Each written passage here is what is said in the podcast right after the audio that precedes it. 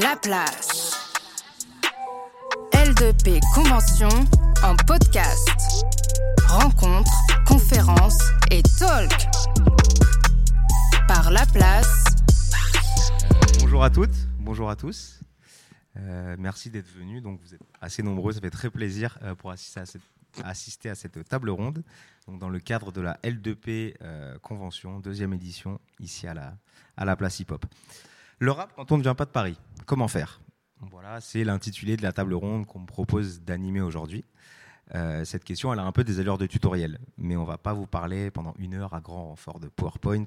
Euh, non, l'idée ici, c'est vraiment de raconter nos expériences et de don- donner nos points de vue, nos conseils éventuels pour répondre à cette vaste question. Vaste question, déjà parce qu'à première vue, elle semble ne concerner que les artistes. En gros, comment est-ce qu'on perce quand on ne vient pas d'Île-de-France? Pourtant, elle concerne aussi la face cachée des albums, les hommes et les femmes de l'ombre, qui sont d'ailleurs du nombre relatif à l'heure des, des réseaux sociaux. Et justement, c'est entre gens de l'ombre de province, euh, enfin, je, je crois qu'il ne faut pas trop dire province, il y a qu'ils prennent mal, non, Ça non franciliens, euh, qu'on va discuter voilà, euh, aujourd'hui. Puisque pour cette discussion, je suis donc accompagné de trois excellents invités venus de coins bien différents de France que je vais laisser chacun se présenter. Bonjour. Euh, donc moi c'est euh, Yousra Bénine. J'ai 24 ans et je suis, euh, je représente Nantes aujourd'hui.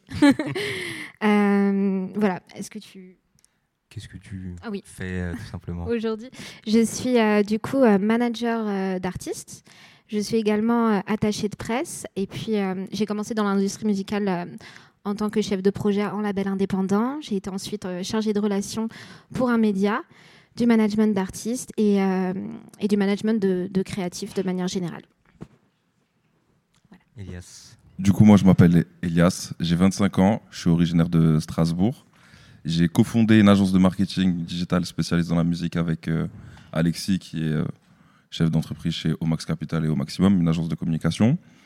Et euh, je fais du management d'artistes aussi pour le groupe IBA et bientôt euh, peut-être euh, d'autres choses, si Vinci le veut. Roman. Euh, ouais, moi c'est Roman, j'ai 24 ans, je viens de Saint-Étienne à la base. Et du coup, je suis chef de projet dans le label indépendant Jeune à jamais, qui est du coup un label euh, rattaché à la structure euh, d'édition Alterka, qui est tout aussi indépendante. Et euh, sinon, à côté, je suis aussi, euh, je fais de la curation musicale pour des playlists de magasins et des choses comme ça. Et je vais me présenter peut-être rapidement quand même. Oui. Euh, et moi, donc, je m'appelle Vincent Lenen. Je suis plus vieux ici, je crois, j'ai 29 ans, euh, depuis très peu, hélas. Je viens de Brest et je fais, on va dire, diverses choses dans le music business, plus côté, euh, côté business, et puis du journalisme musical, qui est le terrain d'où je viens à la base dans le rap. Voilà. Euh, je reviens donc au thème. Le rap quand on ne vient pas de Paris, comment faire? Euh, Derrière cette question simple se situe un enjeu qui est aussi vieux que le rap en France, son ultra-centralisation. Depuis les années 80, euh, l'industrie du rap, elle s'est développée à Paris. Pourquoi? Parce que maison de disques et radio s'y trouvaient et s'y trouvent, pour commencer. Euh, ce n'est pas propre au rap. Puis parce que voilà, c'est un art qui est importé des USA, qui est principalement arrivé par les banlieues d'Île-de-France. Et Paris, bah voilà, depuis l'apparition du hip-hop en France, c'est un lieu de bouillonnement où se rencontrent les énergies créatives de cet immense euh, bassin de population. La conséquence de cela, c'est que en dehors de la brillante exception marseillaise, il était très dur de percer comme rappeur quand on ne venait pas d'Île-de-France euh, avant l'ère du digital. Les rappeurs ni franciliens ni marseillais ayant connu un vrai succès avant la fin des années 2000, je pense qu'ils se comptent sur les doigts d'une main. Euh, Il y a peut-être un ancien ou deux qui va me taper sur les doigts, mais J'en ai trouvé que deux en fait en y repensant à cette époque. Il y avait le Toulousain Dadou qui marchait pas mal dans les années 2000, le Nantais Vincile aussi, mais au-delà de ça, j'ai pas en tête de provinciaux qui ont fait un- une vraie différence dans le mainstream. Et puis donc voilà, grâce à Internet entre autres, ça a changé. Entre 2008 et 2014, on a vu apparaître des rappeurs de Caen, de Montpellier, de Perpignan, de Blois, euh, etc. Dans le mainstream donc. Pardon pour ce bruit de feuilles. Et le phénomène s'est encore accéléré pendant la deuxième partie de décennie, jusqu'à faire rentrer donc nos voisins belges dans le rap game français. Alors, bien sûr, les franciliens donnent toujours le ton. Mais euh, si on prend le top 50 artistes euh, de la, enfin, rap de la semaine du 17 février sur Spotify, on retrouve 16 non franciliens, dont 9 qui ne sont pas de Marseille. Euh, Orelsan, Damso, Leilo, Menace Santana, Josman, Hamza, Niro, Sofiane Pamar et Yans. Et aujourd'hui, des villes comme Marseille, Bruxelles, voire même Toulouse ou Lyon sont en capacité de fournir plus d'artistes en place que certains départements d'Île-de-France. Du côté des pros, il y a une évolution similaire qui semble avoir eu lieu, euh, parce qu'en effet, dans le sillon des artistes, il est apparu des profils de plus en plus variés géographiquement à l'intérieur des bureaux. Donc déjà, les banlieusards, pour commencer, ont enfin commencé à être plus intégrés aux équipes, ce qui a longtemps été une critique très justifiée contre l'industrie musicale. Puis des gens venus de toute la France sont désormais présents à chaque, euh, chaque étage ou presque des maisons de disques. Malgré tout, quand on s'adresse individuellement aux gens comme nous autour de cette table, euh, il y a souvent quelque chose qui relève de la chance immense, un peu du miracle, dans la manière dont les personnes perçoivent leur parcours. Euh, ce truc de je fais le métier de mes rêves que je n'aurais jamais pensé accessible quand j'étais au lycée. Parce que quand on vient de province et qu'on n'a aucun réseau dans la musique, euh, la pauvreté de la liste des contacts et le fait d'être loin, ça donne vraiment à ces quelques centaines de kilomètres euh, de distance une allure d'océan pour pas mal de jeunes, aussi ambitieux soient-elles et soient-ils. Et évidemment, idem pour beaucoup de rappeurs de province. Pourtant, on est à l'heure du digital et les, ah, pardon, et les exemples existent. Alors, est-ce que ces jeunes surinterprètent ce qui les sépare de l'industrie? Est-il vraiment encore plus dur d'intégrer l'industrie quand on vient de province? Euh, Ce sont des questions qui vont un peu te servir de fil rouge tout le long de ces échanges, avant que d'ici une petite heure, vous n'ayez la possibilité de poser à votre tour des questions. Pour commencer, parce que j'ai beaucoup parlé, euh, je vais à chacun vous poser une question simple. Deux questions simples. Je vais commencer par la première. Euh, Est-ce que à 16 ans, vous auriez pensé possible de vivre du rap et de faire partie de cette industrie un jour? Bon, honnêtement, à 16 ans, j'étais encore au lycée. Je faisais des t-shirts. Mais en fait, c'est ça. Je faisais des t-shirts, je pense, à un moment donné, quand même, pour euh, les faire porter à des rappeurs. Et arrivé à un certain âge, je me suis quand même dit, en vrai, vaut mieux aller taper dans le, dans le but et directement essayer de s'intégrer euh, dans le monde de la musique. Donc, euh, ça, pour moi, en tout cas, ce que je faisais à 16 ans. Donc, euh, oui. Et mais tu, tu avais ce rêve où tu disais ouais je vais euh, Non, je- mais je pense que c'était peut-être inconscient, tu vois. C'est pour ça que justement, je suis parti peut-être dans la sape au début, et ensuite après, je me suis dit, Eh, en vrai, au lieu de me casser la tête là-dedans, alors que j'ai pas forcément les bagages, euh, mode, etc. Pourquoi pas directement aller euh, dans l'industrie, tu vois. Mais ça, c'est venu beaucoup plus tard. Donc, pour répondre à la question, oui, mais je pense inconsciemment, tu vois. je vois Moi, euh, je pense qu'à 16 ans, je savais déjà que je voulais travailler dans l'industrie musicale. Je ne savais absolument pas quoi faire, euh, ni quel métier, parce qu'en fait, je n'avais pas connaissance euh, de tous les métiers. Je me souviens, je disais, je crois que je voulais être productrice, parce que dans ma tête, c'était là où tu pouvais faire le plus de choses. Et à côté de ça, du coup, je, je me souviens, je faisais pas mal de montage vidéo, de choses comme ça. Et du coup, euh, je faisais des faux clips. je faisais, euh, j'ai monté un, un média, alors ça c'est un grand secret, mais un média où j'avais interviewé des artistes, je venais à Paris du coup. Enfin, j'avais essayé de faire plein de petites choses, mais je savais pas encore vraiment ce que je voulais faire. Donc je pense qu'au fond de moi, je savais, mais, mais, euh, mais c'était quand même incertain finalement. Ah, T'es quand même précoce en vrai. J'étais déter, hein. Hein. J'étais déter, ouais. Ah, bien. Voilà. Euh, moi, clairement pas. Très honnêtement, enfin que ce soit consciemment ou inconsciemment, j'avais aucune connaissance de l'industrie musicale, on va dire. Enfin que ça me paraissait, je pense, être un milieu peut-être euh, très obscur, en fait, le milieu de la culture en général, qui est pas uniquement rattaché à l'industrie musicale, mais même le cinéma, la bande dessinée, tout et n'importe quoi.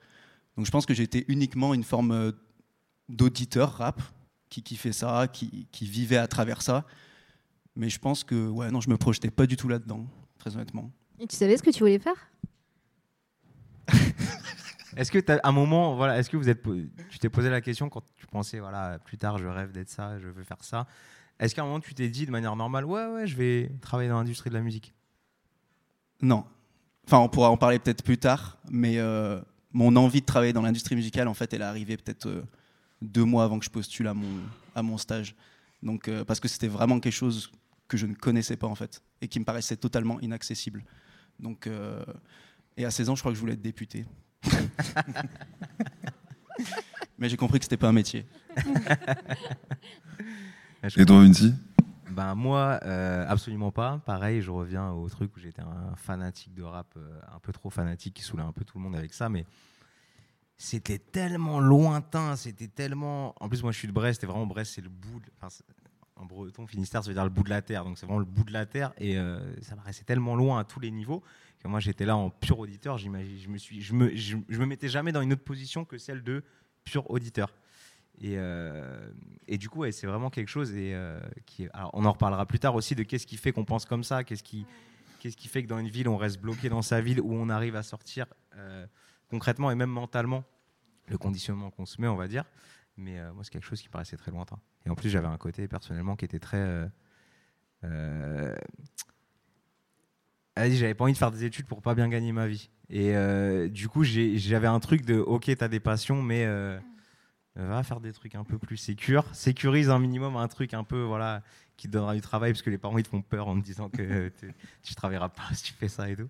Et du coup, vraiment, euh, bosser dans l'industrie du rap, euh, l'idée m'est venue à 23 ans. Donc voilà, Enfin, on en reparlera, on en reparlera après. Et donc j'ai une deuxième question pour vous. Euh, qui est euh, est-ce que à votre bah du coup vous avez déjà un petit peu répondu mais vous allez peut-être pouvoir développer un petit peu plus Euh, est-ce que vous avez gagné en expérience à votre échelle locale avant d'arriver à Paris ou est-ce que vous avez directement intégré l'industrie euh, via Paris? La première fois que vous avez fait des vraies missions, voilà, il y avait un minimum, un, aspect, un minimum pro dans ce que vous faisiez? En vrai, non, je pense que c'était quand, quand j'étais venue à Paris parce que j'ai, je, je pense qu'on aura aussi l'occasion d'en parler et tout, mais en fait, c'était moi et mon ordinateur à, Nantes. Et du coup, forcément, j'essayais de voir, d'avoir des contacts, d'apprendre des choses, de créer des petits trucs, mais il n'y avait rien de vraiment très professionnel à ce moment-là. Et, euh, et c'est, en fait en venant à Paris où voilà, j'ai, appris, j'ai, j'ai compris euh, plusieurs choses. Moi, je pense que j'ai beaucoup appris au début euh, à l'échelle locale avec IBA, comment faire une stratégie de communication, réfléchir un peu le marketing, etc. Et après, effectivement, je suis allé à Paris et là, ça s'est encore plus développé. Mais je pense que le point de, de départ, c'est quand même Strasbourg, personnellement en tout cas.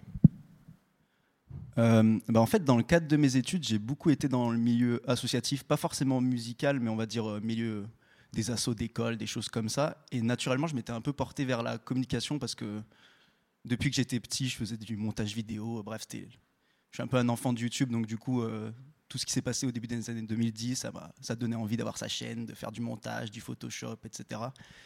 Et euh, du coup, quand je suis arrivé en, études supérieures, forcément, bah, je me suis un peu inscrit là-dedans dans les assos, de la communication. Et je sais qu'après, quand j'ai été en, en Master 1, en gros, je m'intéressais aussi un peu à tout ce qui est le milieu techno et électro. Euh, moi, j'étais un peu le plus nul dans le mix, on va dire. Mais j'étais entouré de gens qui, qui étaient assez bons. Et du coup, on s'était dit, tiens, on va monter une petite asso d'école, on va faire des, des salles, des bars, etc. Et c'est un peu naturellement que je suis devenu un peu responsable communication de l'asso et aussi en quelque sorte manager. Après, je sais pas si ça m'a vraiment tant apporté de ça sur, pour la suite, mais ça peut être considéré comme une expérience un Une peu expérience. dans le milieu de la musique, euh, un rapport aux salles, un rapport à des artistes. Ouais, ou en fait, Ouais. concrètement, tu fais des choses euh, qui vont euh, C'est ça, avoir ouais. un impact concret. Parce que c'est ça, même la logique des stages et tout. C'était aussi ça que je voulais dire, ce truc. Est-ce que vous avez. euh, Tu vois, t'as des gens qui vont avoir fait des stages, des stages dans des salles de concert, des choses qui vont leur permettre de. Mais du coup, je trouve ça. Enfin, à, quel âge vous êtes arrivé euh, après vos études, pendant vos études ou avant euh, à Paris? Moi, c'était totalement pendant mes études de BTS. Du coup, je devais avoir quoi, euh, 20 ans, je crois. Et on était en train de faire IBA. On a sorti un premier projet.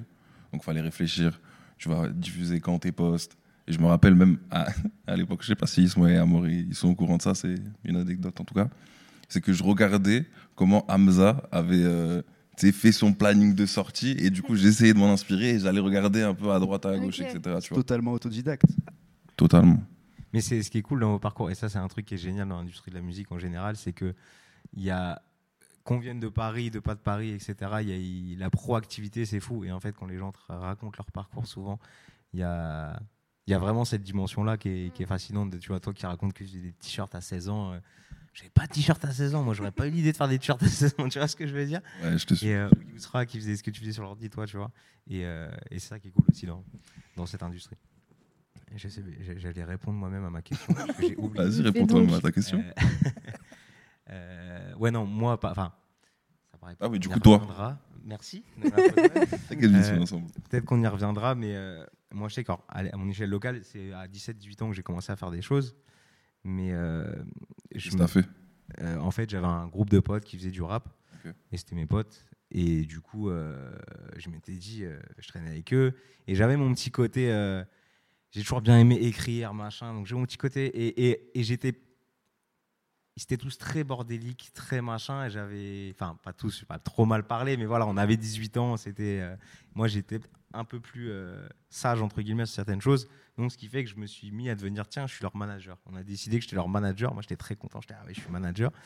Et, euh, mais j'avais ce truc où du coup, j'étais content de faire ça, mais j'étais ok, je manage mon groupe de potes. Après, aucune idée de ce que c'est la, suite. Après, effectivement, j'ai fait, euh, on a commencé à animer, à animer des petites émissions de radio avec, des, ah bah, avec les mêmes potes d'ailleurs euh, sur des radios locales et tout. Mais là encore, c'était tellement local que euh, j'étais là, oh cool, je fais ça, mais après, euh, j'avais, je voyais pas à quel moment ce truc-là pouvait me lier. Oui, il n'y En dehors des interviews que je pouvais obtenir, euh, ce avait pas de truc-là conscience derrière lier que ça allait te à mener à l'industrie. Tiens, je vais gagner de l'argent et payer un, un loyer à Paris avec euh, ce que je fais ça dans quelques années, tu vois. Mais du coup, c'est quand même le point de départ.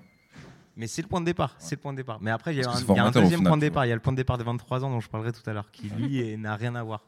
Et euh, surtout l'aspect psychologique, euh, psychologique des choses. Donc voilà, maintenant, je vais aborder quelques petites questions que je vais poser au fur et à mesure de la table ronde, avec moins le côté euh, j'interroge chacun, mais plus voilà, amener des, des discussions, parce que c'est une table ronde. Comme on en parlait avant, je disais en fait, l'idée c'est qu'il faut qu'on parle comme si on était autour d'un café, parce qu'il y a énormément de conversations autour de café qui mériteraient d'être enregistrées, d'être podcastées, même d'être vendues tellement on y apprend de Oui. choses. Tu tiens un truc, tu Donc tiens voilà. quelque chose, tu tiens Et quelque chose. on échange, s'il y en a qui veulent répondre, ils répondent pas, etc. Euh, première question. Imaginons que demain, il y a un jeune qui veut exercer les mêmes métiers que ceux que vous, vous exercez, qui vient vous voir. Et cette personne, elle vient d'une ville qui est ignorée du rap français. Et elle n'a aucun réseau quelconque dans celui-ci, ou même dans la musique. Euh, quel conseil vous lui donneriez face à cette page blanche? Je pense le travail, c'est important. S'informer aussi, de comprendre où tu veux mettre les pieds, de c'est quoi l'écosystème de la musique, et là plus précisément du rap, qui est les acteurs, sans forcément rentrer en contact avec eux, mais c'est juste avoir une idée du spectre, tu vois, de, du rap, et après euh, se faire confiance, hein, c'est important. Mais tu lui dis, il dit ok concrètement, euh, ouais, euh, c'est cool ce que tu me dis, mais je fais comment? Genre ok, j'ouvre un document Word et je note c'est qui les, les, les- c'est qui les labels, c'est qui les majors, machin. Je, je euh, Non, mais imaginons, on Ouais. prend peut-être un point de départ. Il vient, du coup, il vient de province. Il a envie de faire de, de, de s'impliquer en tout cas dans la musique. Peut-être aller démarcher des artistes locaux, essayer de les accompagner dans un premier temps, et ensuite justement essayer d'évoluer avec ces artistes-là ou non. Mais après, il y a- vient la phase où du coup tu t'informes, tu essayes de comprendre euh, là où tu veux mettre les pieds en fait. Tu vois? Et après, du coup, il y a quand même une part de faut se faire confiance. Ouais. Parce que tu détiens quand même euh, le projet d'autres gens avec toi, euh, ils doivent aussi te faire confiance. Donc, euh, je pense Ouais. que c'est ces trois piliers, tu vois, De pour moi. Se faire confiance et, euh, et je pense ne pas avoir peur de créer, d'entreprendre parce que c'est rien dans le sens où pas avoir cette peur de l'échec et que ce soit genre trop officiel, etc. Dans le sens où, en effet, ça dépend un petit peu de ce que, ce que, la personne veut faire. Moi, je dis ça parce que récemment, j'avais fait un, tweet et un, et un TikTok qui m'avait permis de discuter avec plusieurs euh, personnes euh, jeunes qui voulaient travailler dans l'industrie musicale et, euh, et, et pas mal sont en province. Et du coup, il y en a où, qui ne savent vraiment pas du tout ce qu'ils veulent faire. Et du coup, en gros, c'est bah, se renseigner un petit peu. On a la chance d'avoir de plus en plus de contenu, de, donc par exemple comme ce podcast qui sera disponible, ou de, voilà, de vidéos, de choses comme ça pour euh, s'informer sur l'industrie. Mais également, euh, si, euh, si c'est de se dire tu veux faire une playlist, bah, tu, ouvres ton compte Instagram et tu fais une playlist. Si, si tu as des amis dans ton entourage qui font du son, et ben essaie de voir justement. Ça, je pense que c'est vraiment le, le- le meilleur plan. euh, Si en plus tu apprécies forcément ce qu'ils font, c'est de voir ce que toi tu peux apporter, te découvrir un petit peu, mais vraiment, je pense, entreprendre un maximum de choses sans, sans se mettre de pression. ouais, tenter. euh, Ouais, tenter. Si l'idée te paraît bonne. Ouais, euh, ne pas avoir. Enfin, je pense que c'est plus on est jeune, mieux. Enfin, plus faut tenter. euh, Ouais, surtout avec Internet aujourd'hui, c'est un peu plus facile que- Ouais. qu'à une autre époque, tu vois. ah, c'est clair. Je pense qu'il faut aussi en fait essayer d'accumuler un maximum de euh, compétences diverses, un peu en quelque sorte.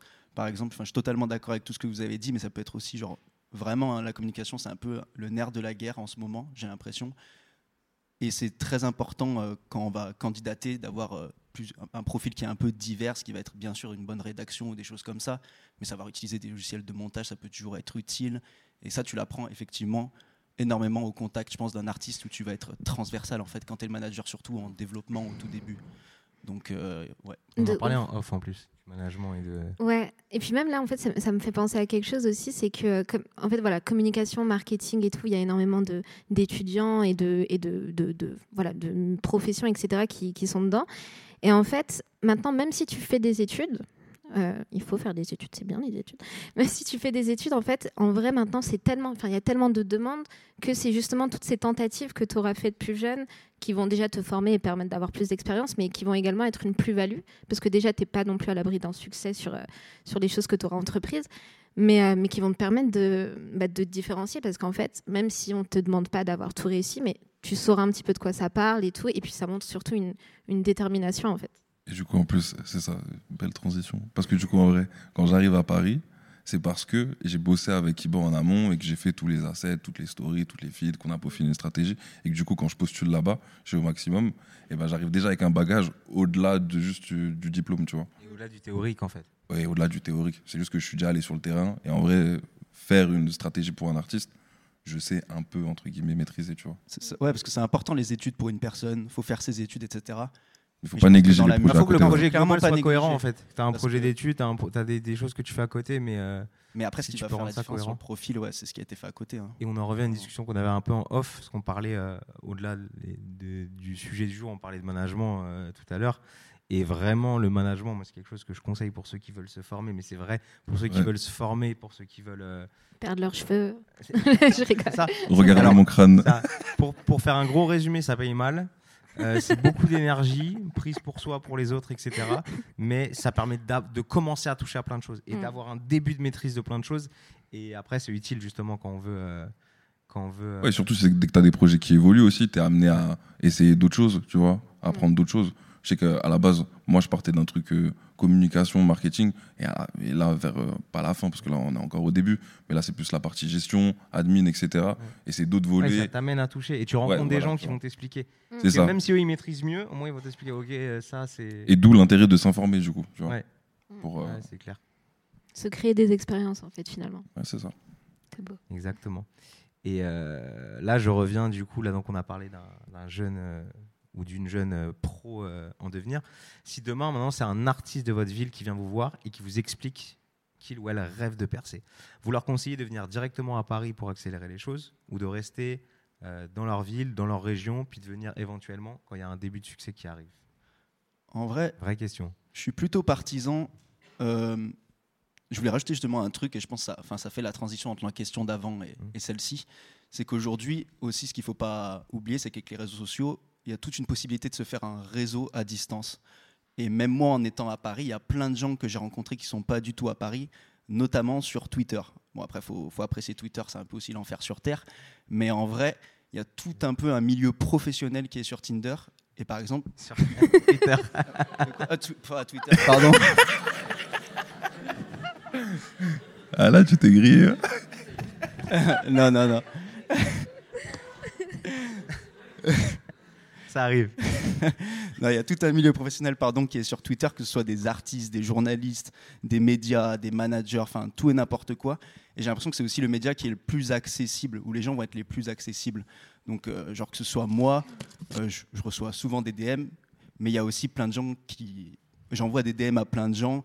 Enfin bref, tout ça pour dire qu'en gros, je pense qu'aujourd'hui, un artiste en développement, il peut se faire sa chance à travers les, so- les réseaux sociaux en restant peut-être au départ chez lui tout en gardant à l'esprit que si par exemple il se fait un petit réseau euh, sur Paris grâce aux réseaux sociaux, qui peut monter de temps en temps, peut-être euh, prendre un train, venir faire des sessions studio, des choses, ouais, Mhm. des choses comme ça quoi. Mais tu te rends compte quand même quand tu discutes avec des artistes, euh, des artistes comme ça, indés, qui, qui, qui- qui commencent à marcher, mais qui sont pas à Paris, etc., et qui viennent parfois, qu'ils ont une frustration parce qu'ils savent, il y en a beaucoup, ils disent j'ai hâte, ok, la rentrée prochaine, je suis en train de faire Mm. des plans pour venir à Paris et ça ira beaucoup plus vite pour moi. Et, euh, Je pense que ça dépend forcément de, de- de- du, du point où il en est, on va dire. Quand là, la question c'était un, un jeune qui, en fait, qui va, on va dire, qui démarre, etc., et qui a envie de percer. Euh, moi, je pense qu'au contraire, je, je, dirais de, de ne vraiment pas venir dépenser ton Ouais. argent à Paris. Pas tout de suite. Vraiment pas. Et puis même, il y, a y une chose aussi qui, est, qui peut être euh, intéressante, c'est que je pense qu'on va, on va en parler, mais il, il manque parfois un peu de énormément de dispositifs, etc. Et tout. Il en existe de plus en plus, en tout cas en province. Mais, euh, mais en fait, euh, déjà Paris, c'est bouché. C'est-à-dire que même sur la scène musicale, etc. C'est c'est quelque chose pour se faire un nom. Et en fait, des fois, bah, ça se trouve que le rap, il est pas. Je dis pas que forcément tu mettras, euh, tu mettras ta ville sur la carte, euh, sur la carte, mais en fait, euh, ça peut être une force en fait. J'ai l'impression, tu vois, c'est de clair, se dire clair, que bah voilà, je viens de, euh, de je ne sais quelle ville, il n'y a pas énormément de rappeurs qui viennent de là-bas, bah, ne serait-ce que dans ton identification, c'est quelque chose euh, qui, qui peut aider. Et, et franchement, je pense que ouais. Et même en vrai, c'est formateur pour l'artiste de, Ouais, démarrer euh, de là où il vient. Parce que du coup, il va faire avec euh, le minimum, étant donné qu'il y a moins de mis à disposition en province qu'à Paris. Mais au moins, quand il arrivera à Paris, il sera déjà un peu plus euh, gainé, entre guillemets, Mm. pour, euh, pour faire face à cette industrie et vouloir rentrer dedans, tu vois. C'est clair. Et puis il y a aussi un truc qui est intéressant quand même dans le fait justement de pas être à Paris, où c'est limite presque, peut-être, je sais pas, hein, je, je suis pas sûr à 100%, mais peut-être un avantage presque, c'est toute la dimension live. Où, euh, Ouais. pour le coup, parce que là on parle vraiment, surtout côté production, édition, tout ça, mais le live c'est quelque chose de très important. Mm. Et le live pour le coup c'est beaucoup plus éclaté géographiquement et on peut être pro tout à fait dans le live en bossant dans toute la France. C'est pas vraiment les mêmes, les mêmes discussions que sur la production, l'édition. Mais euh, bah voilà, de, de- de- d'être un artiste qui prend le live au sérieux dans sa région, il va avoir des dispositifs, euh, des intégrer des SMAC. des SMAC, etc. Et du coup, ça va lui permettre, dès- de une, de jour où il arrive à Paris, d'être totalement prêt à faire des lives Mm. à Paris et à, à commencer justement aussi à se faire, un- à se faire son réseau. Quoi. Ouais, après, je trouve que c'est. Non, mais après, encore une fois, je pense que c'est vraiment formateur. Parce que du coup, après, tu vas essayer de. Ne serait-ce que si tu fais des relations presse, tu vas essayer d'aller séduire les médias locaux. Ouais. Et ça va, tu vois, ça va te, te donner euh, des idées pour euh, Paris, etc. Tu, tu, tu vas apprendre. Je Ouais, pense que c'est vraiment intéressant de commencer par, euh, par là où d'où tu viens, tu vois. Très bien. Donc ne venez pas tout de suite à Paris, sauf si Ne un venez pas projet tout de suite d'études ou autre et autant en profiter. Mais, euh, mais venir pour venir à Paris, je pense que c'est un risque. Puis, Et je pense qu'après, tu es obligé d'y aller en vrai. Ouais. Non, mais tu es obligé d'y aller un moment. Enfin, un moment. Un T'es moment. obligé, Passer je pense. Enfin, passer, je veux dire, plutôt. Après, il y a des artistes, je pense, qui réussissent très bien aussi en restant peut-être. Non, en restant, mais je, t'es, au Ah, bout d'un d'y moment, t'es passer, obligé ouais. d'y être, tu vois. Ne Oui, euh, une semaine tous les deux mois, on va dire. Clairement, ouais, c'est bon signe. Ça veut dire que tu as des choses à faire ici, en Ouais, fait. c'est ça. Mais, euh, mais si tu viens ici et ensuite tu cherches des choses, c'est plus compliqué. Donc, euh, Parce qu'après, l'autre avantage quand même qu'à Paris, c'est que du coup, quand on est artiste, on commence à connecter des beatmakers, des machins. Le fait que Paris soit central, c'est qu'au moins, littéralement, du coup, c'est un point central. Donc en fait, tu sais que si tu vas, tu vas pouvoir capter qui tu veux en fait à Paris. C'est-à-dire que si il y a quelqu'un qui a un peu, qui a un peu plus de de buzz que toi ou autre, enfin ou qui peut se permettre de se payer des déplacements. Si tu es un artiste de province, tu te dis viens, euh, on se voit en studio, même s'il y en a un qui habite à Aix-en-Provence et l'autre qui habite à Caen, euh, je pense qu'il y a un truc. Mm. bah, on se voit à Paris quoi. Ouais. De ouf. Mais ouais, mais, pas- mais peut-être pas trop tôt. Non, pas, venez pas tout de suite. hein. Très bien. Euh, Est-ce que pour vous, il y a une dimension d'autocensure de laquelle il faut parfois se débarrasser pour pleinement embrasser ce, ce rêve de faire carrière à Paris? Qu'est-ce que tu entends par Ce autocensure du truc de euh, c'est Paris, c'est loin. C'est Paris, c'est loin, c'est- là où les gens sont en place, c'est- la capitale. Euh, moi, je vais être guélard, je, je suis beaucoup trop en retard dans la course par rapport, au- par rapport aux autres si je veux euh, m'installer dans cette ville. Moi, j'étais à 100% là-dedans. Tu parles pour les pros ou pour, euh, Pour les, les Pour artistes les pros, plus pour les pros pour le coup. Plus pour les pros Quand Ouais. tu dis tu étais là-dedans, J'étais là-dedans. J'avais ce truc de me dire, putain, c'est l'industrie. Moi, ça me paraissait l'industrie du rap à Paris. Ça Inaccessible. Ouais, euh, inaccessible. donc, en fait, c'est un mieux petit pas milieu qui est à Paris. Mm. Déjà, à Paris, j'y allais en vacances. Tu sais, genre, euh, j'étais trop content d'y aller un week-end, tu vois, comme un petit touriste de 18 piges, genre, ou 19 piges. Et, euh, et ouais, il y avait un truc, c'est Paris, quoi. C'est loin, c'est des milieux fermés qui sont à Paris avec des codes différents, etc. etc. Mm. C'est Paris, c'est trop. Genre, c'est pas. Et il y avait un peu d'autres censure. Il n'y a pas que ça, même inconsciente, mais qui jouait. Je sais que. On en parlait en plus. euh, il me semble que tu m'avais dit quelque chose par rapport à ça tout à l'heure. Euh, je sais plus ce que Enfin, j'avais. sur la censure, en fait, de manière générale, et l'idée que, voilà, toi, t'es loin, Ouais, et en plus, t'as pas de réseau. ouais. Donc, euh, Bah non, mais clairement, après, ça. Enfin, en gros, comme je disais tout à l'heure, j'ai découvert un peu euh, la possibilité, on va dire, de travailler dans l'industrie mu- musicale, enfin, l'industrie du rap particulièrement. Genre vraiment euh, deux mois, trois mois avant de commencer mon stage, parce qu'en fait, je cherchais pas vraiment là-dedans, on va dire.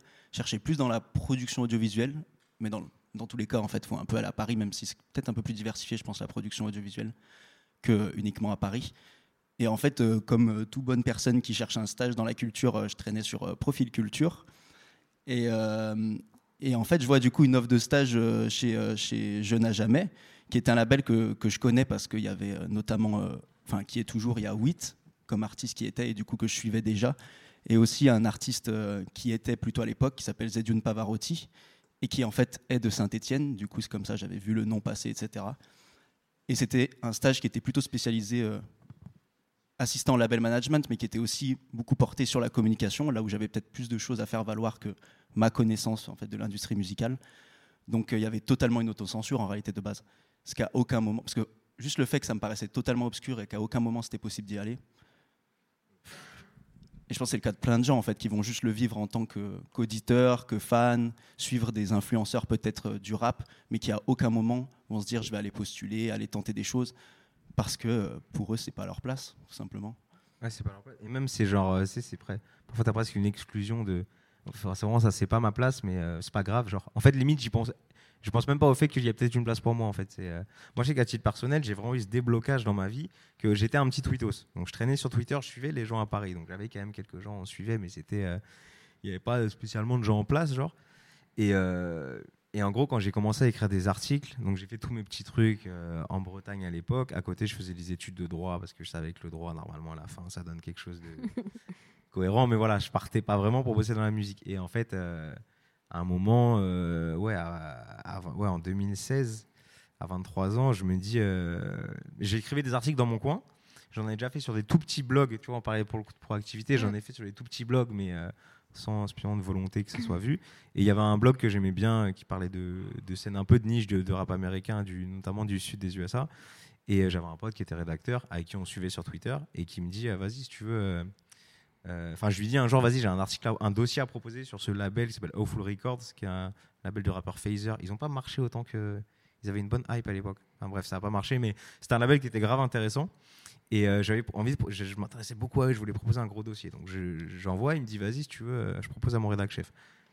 L'article est publié, ça se passe bien, cool, je suis content, ah, trop bien. Euh, J'en écris un deuxième deux semaines plus tard parce que je dis que je veux parler d'OJ d'Adjustman et je vais parler d'OJ d'Adjustman euh, là-dessus. Et j'intègre la rédaction du truc. Et la chance que j'ai eue, c'est que les gens, il y a pas mal de gens qui ont apprécié mes articles.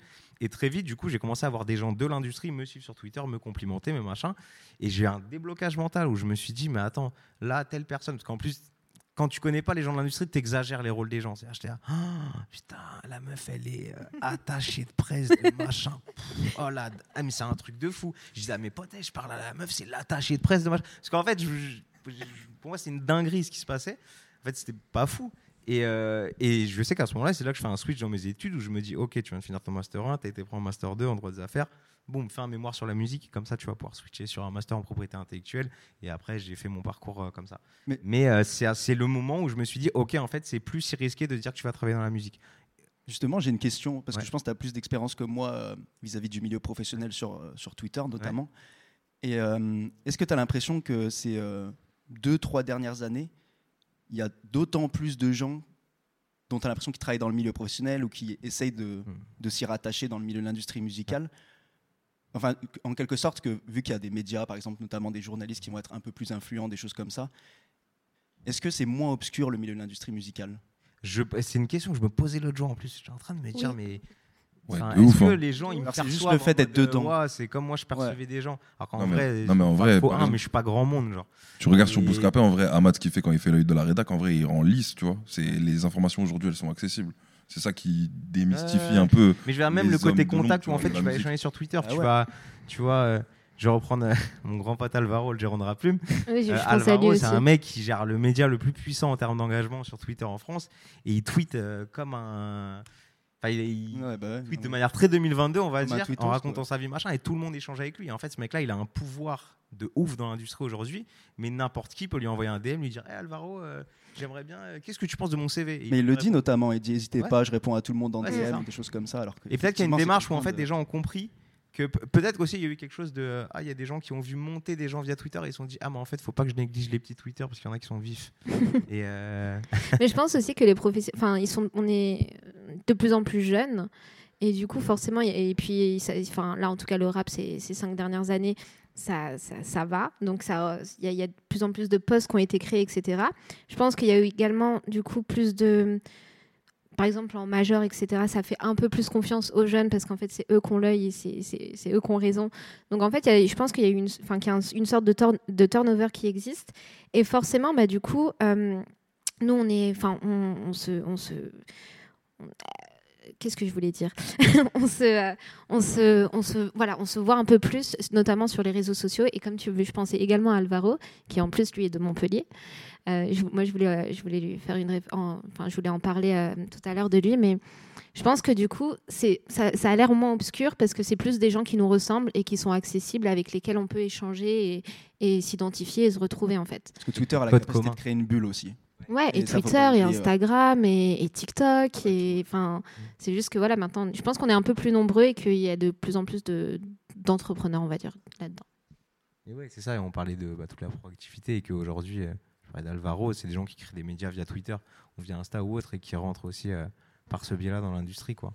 Il y a plein de nouveaux métiers en fait. mentor, sans personne en fait, bon, avec Ouais. des gens qui les aident sur leur parcours, mais voilà. Mais pareil, 1863, hein, qui est un média euh. Indépendant qui a émergé su- sur Twitter. À la base, c'est un média euh, qui était tenu en fait, par des étudiants euh, de Besançon. Après, ils sont allés faire leurs études à Lyon. Mais ils ont vraiment tout monté, la direction artistique, leur connexion avec les artistes, avec les labels, tout depuis Lyon. Alors là, maintenant, il y en a certains qui sont sur Lyon, d'autres qui sont sur Paris. Mais du coup, il y a quand même une capacité à entreprendre, je pense, dans la musique en n'étant pas, pas forcément à Paris. Quoi. Merci Internet. Merci Internet. Euh, maintenant, j'ai envie un, petit peu de vous parler de, de parrainage, de mentor, on va dire, de de- d'anciens. Euh, Est-ce qu'à titre personnel, vous avez été aidé dans votre parcours par des personnes qui sont venues de votre ville? Par des personnes de chez vous qui étaient peut-être plus installées et qui vous ont à un moment aidé ou pas? Est-ce que ces personnes existent dans votre parcours? Hmm, Pas du tout. Puisqu'en fait, moi, je suis venue justement juste après le, le bac. Et du coup, euh, pas du tout. Moi, ouais, il y a un, monsieur qui s'appelle Mathieu Joly qui m'a aiguillé sur certaines questions, notamment sur euh, tout l'aspect euh, contrat, édition, euh, production, et qui donnait aussi son avis, etc.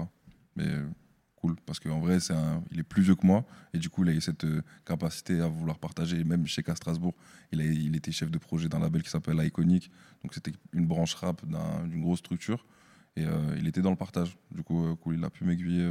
Peut-être pas au début, c'est venu en chemin, quand moi j'étais déjà euh, à Paris, etc.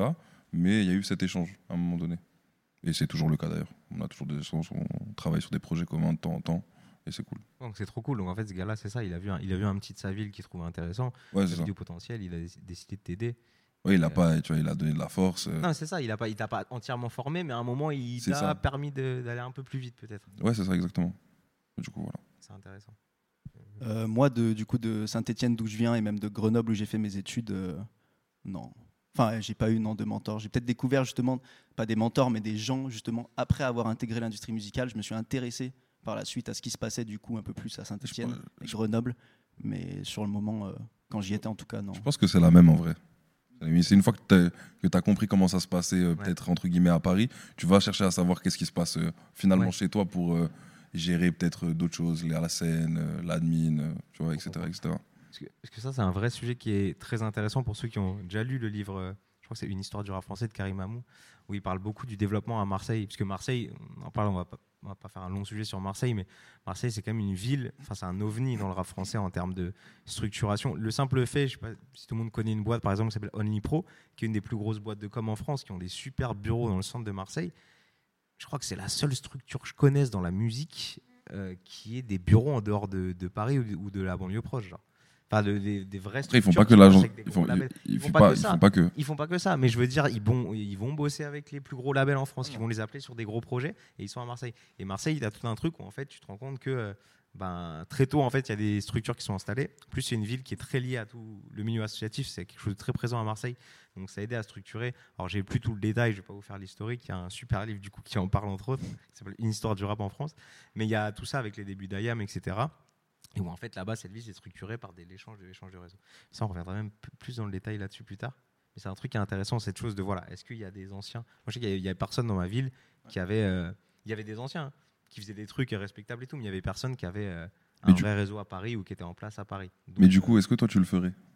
Ah, mais moi j'essaie de le faire de ouf. Eh, j'ai des beatmakers, ils placent 10 mal aujourd'hui, gros, parce qu'on Yeah. les a fait à un moment, tu vois. Mais parce que ça, parce que je suis un relou avec ça, je suis trop chiant avec ma ville, j'aime trop Brest. Je suis là, ouais, faut, Ouais, donc faut qu'on ait ce que nous on n'a pas eu, etc. Faut que les petits, on essaie de les booster, tu vois. Et euh, après, il faut du temps, mais on en parlera tout à l'heure. Mais euh, c'est pour moi important. Mais c'est aussi une question est-ce qu'on doit faire ça ou pas? Moi, j'estime que je- euh, j'estime qu'à mon échelle, je dois le faire dans la manière. Ouais, moi, je pense que c'est important de redonner. Ouais. La musique, c'est du partage. Le business, ça doit l'être aussi en vrai. Ah, et puis en fait, tu crées des, tu crées des petits, euh, entre guillemets des petits, pas des petits lobbies, mais tu sais, tu, tu, Ouais, quand tu crées des petits écosystèmes chez toi, place, en Il y a un lien différent qui est là, et aussi qui font que on va peut-être euh, s'entraider à tel moment, on va peut-être euh, ah oui, lui c'est un gars de chez moi, c'est une fille de chez moi. Si je peux, euh, si je peux l'aider à trouver un stage là, par exemple, typiquement quand je vais recevoir des gens qui m'ont envoyé des DM ou des mails euh, parce qu'ils cherchent un stage en industrie, je réponds pas tout le temps parce que j'ai- pas toujours le temps, mais quand je vois, peut-être que je vais un peu plus forcer si la personne elle est de chez moi à compétence égale, parce que euh, ou alors s'il y a d'autres qualités, parce qu'il y a un truc de je sais, je sais par où, je sais ce que je sais ce que tu veux faire, je sais que c'est compliqué, viens si je peux t'aider. euh, Donc là, maintenant, si on veut un truc, on, on t'envoie un message et C'est on ça. dit qu'on vient de Brest. C'est ça. Ok. Non, non, mais après, voilà, c'est pas l'idée, c'est pas faire de la grosse discrimination, bien sûr. Mais c'est un Ouais. truc de, ouais, si je, peux, si je peux aider des gens de chez moi, je fais avec plaisir. Et si je peux aider des, des artistes comme des pros, comme des beatmakers, euh, Mm. c'est avec plaisir, quoi. Et, euh, et du coup, justement, question là-dessus, comparé aux personnes qui viennent d'Île-de-France ou de Paris et qui n'avaient pas forcément non plus d'adultes pour les pistonner, parce qu'il y a des gens, évidemment, qui viennent de Paris, d'Île-de-France qui n'ont pas de réseau non plus euh, dans, dans leur, euh, dans leur entourage, familial ou autre. Euh, Est-ce que vous ressentez une différence de vous dans la création d'un réseau justement dans l'industrie? Moi, j'en ai pas ressenti direct. Enfin, j'ai pas tant l'impression.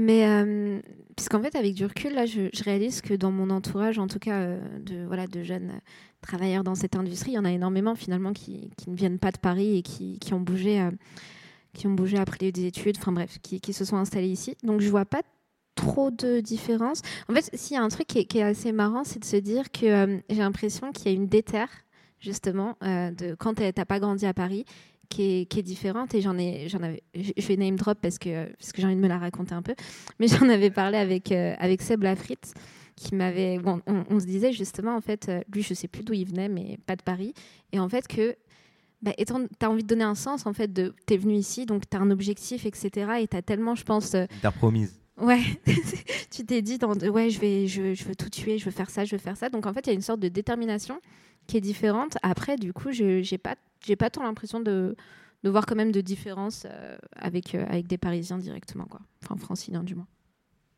Non, pareil. Hein, pareil, hein, je rejoins aussi. hein. tout le réseau, même les gens avec qui je travaille au quotidien, euh, Anaïs Lawson par exemple, qui a cofondé le label Je n'ai jamais, elle est Je vois là-bas dans le public. donc euh, Mm. Je vois. Mais je veux dire, même dans le. Parce que euh, je, je- je posais notamment cette question pour une chose ouais, qui m'a.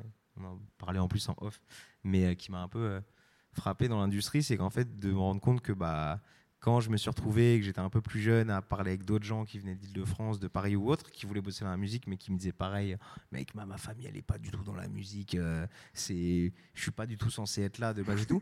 Il y avait parfois ce truc de, tiens, en fait, on va aller faire un rendez-vous dans une, un label. Ah, et en fait, euh, la nouvelle stagiaire assistante machin, elle était au lycée avec toi. Et euh, ah, machin, telle personne. Ah ouais, en fait, c'est une, c'est une pote de ton cousin. Et machin, et machin. Ou en fait, forcément, le fait que tout se passe à Paris, et en plus, dans le, dans le rap, il y a le côté aussi de France, et forcément avec, euh, avec les villes de banlieue où il y a eu des. Où il y a, où il y a beaucoup de compétences aussi qui existent, avec notamment les producteurs indépendants et autres.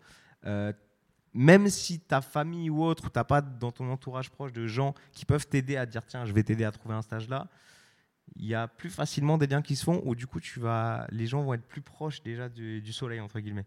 tu soulèves la question du piston?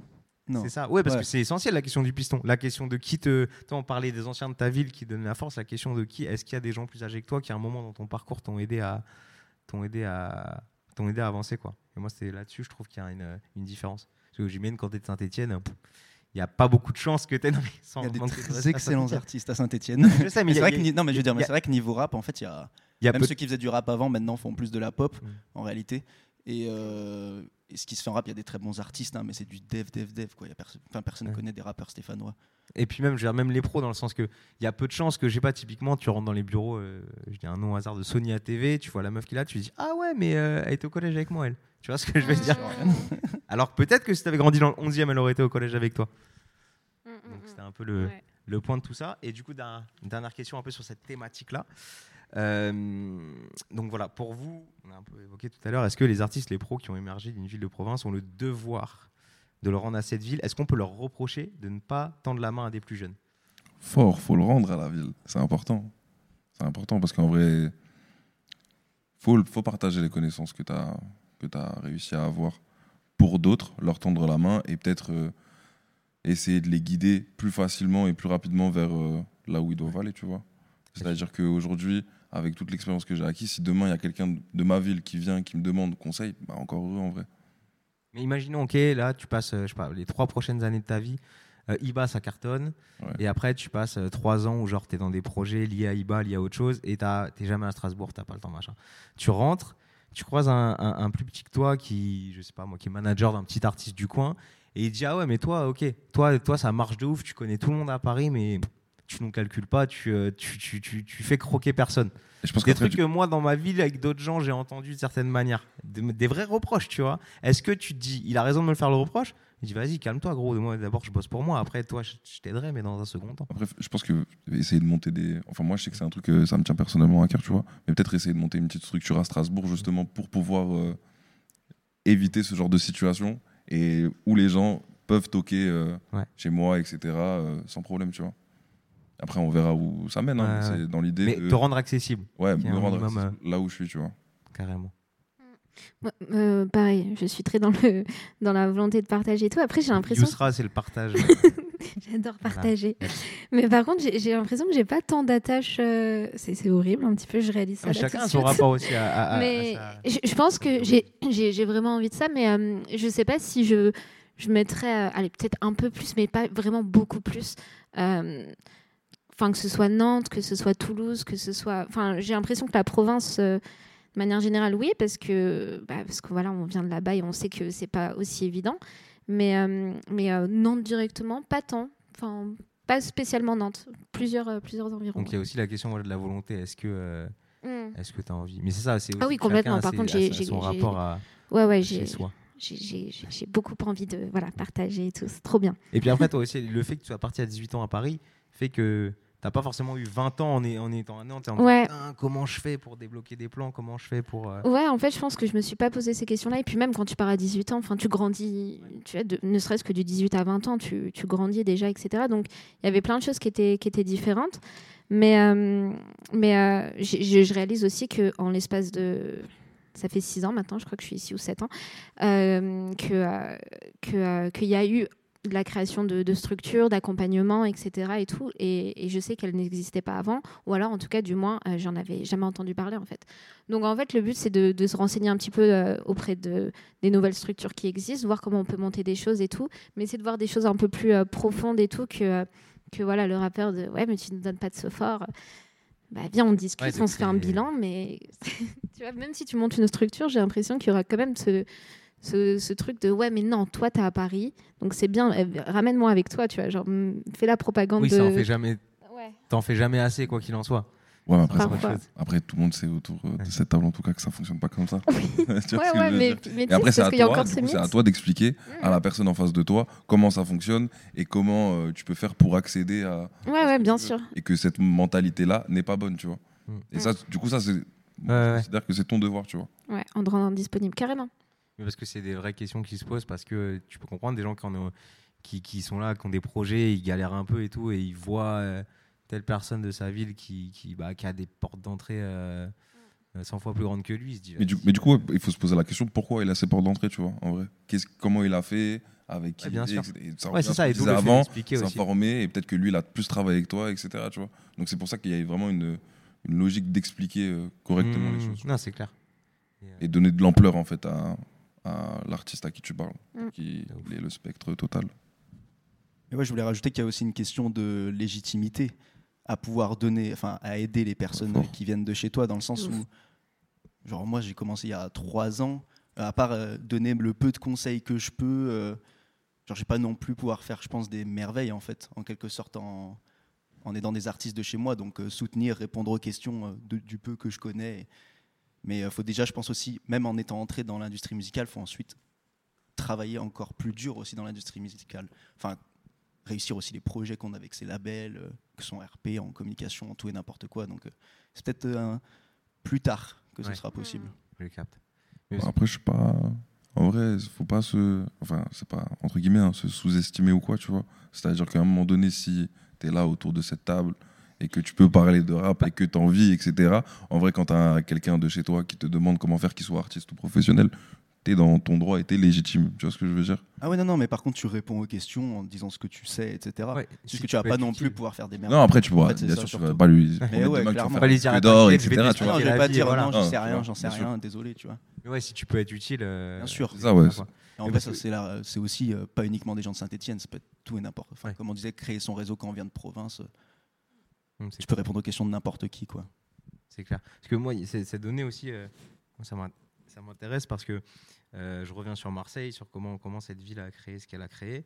Je reviens sur un exemple à l'opposé comme euh, Lyon, où c'est une ville où jusqu'à peu, y a, Lyon n'existait pas. Alors, quand je dis n'existait pas, je parle de rap mainstream, bien sûr. hein. Je parle de, évidemment qu'il y a des scènes rap dans toutes les villes, mais euh, où, alors que Lyon est une ville, je crois, en termes de bassin de population, c'est- en comptant la banlieue lyonnaise, c'est à peu près les mêmes eaux, je crois, que Marseille.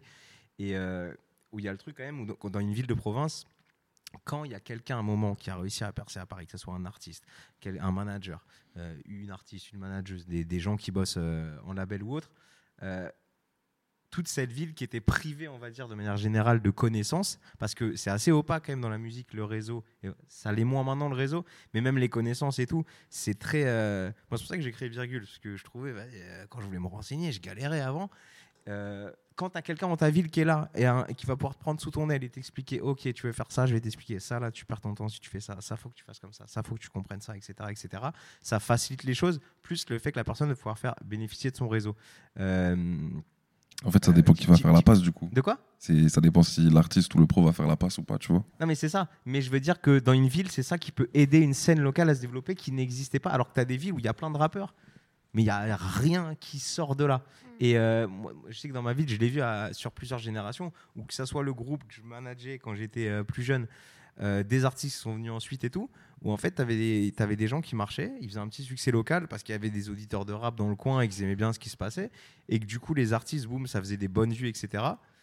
Et sauf qu'arrivé à un moment, euh, bah, c'est quoi l'étape d'après du coup? Parce qu'on sait pas comment on fait. Ok, j'ai fait euh, super mon clip, il est sorti il y a un mois sans pré-roll, il a fait, euh, il a fait euh, 30 000 vues, euh, waouh, tu vois.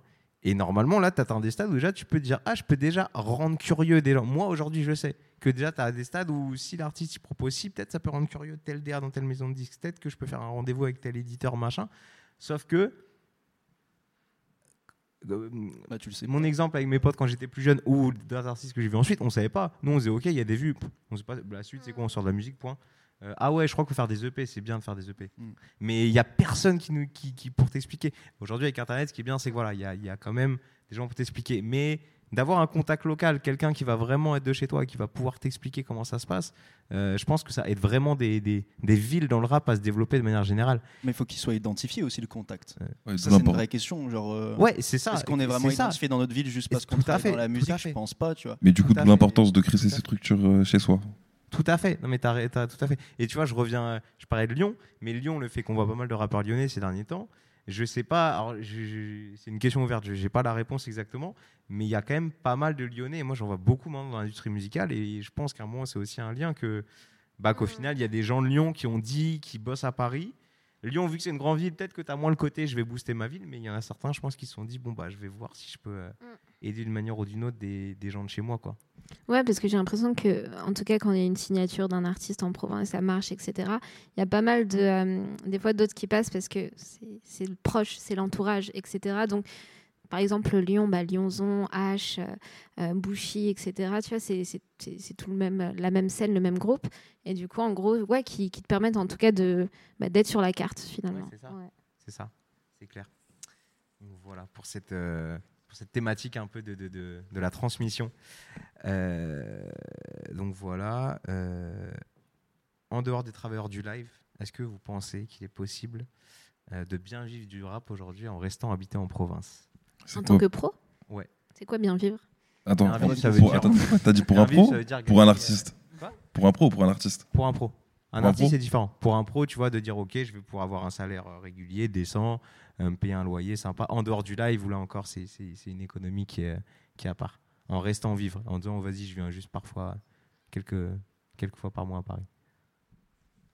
Moi, je pense que ouais, c'est possible. hein. Ouais. Et Il y a, à Strasbourg, il y a hum, une plateforme qui s'appelle La Laiterie.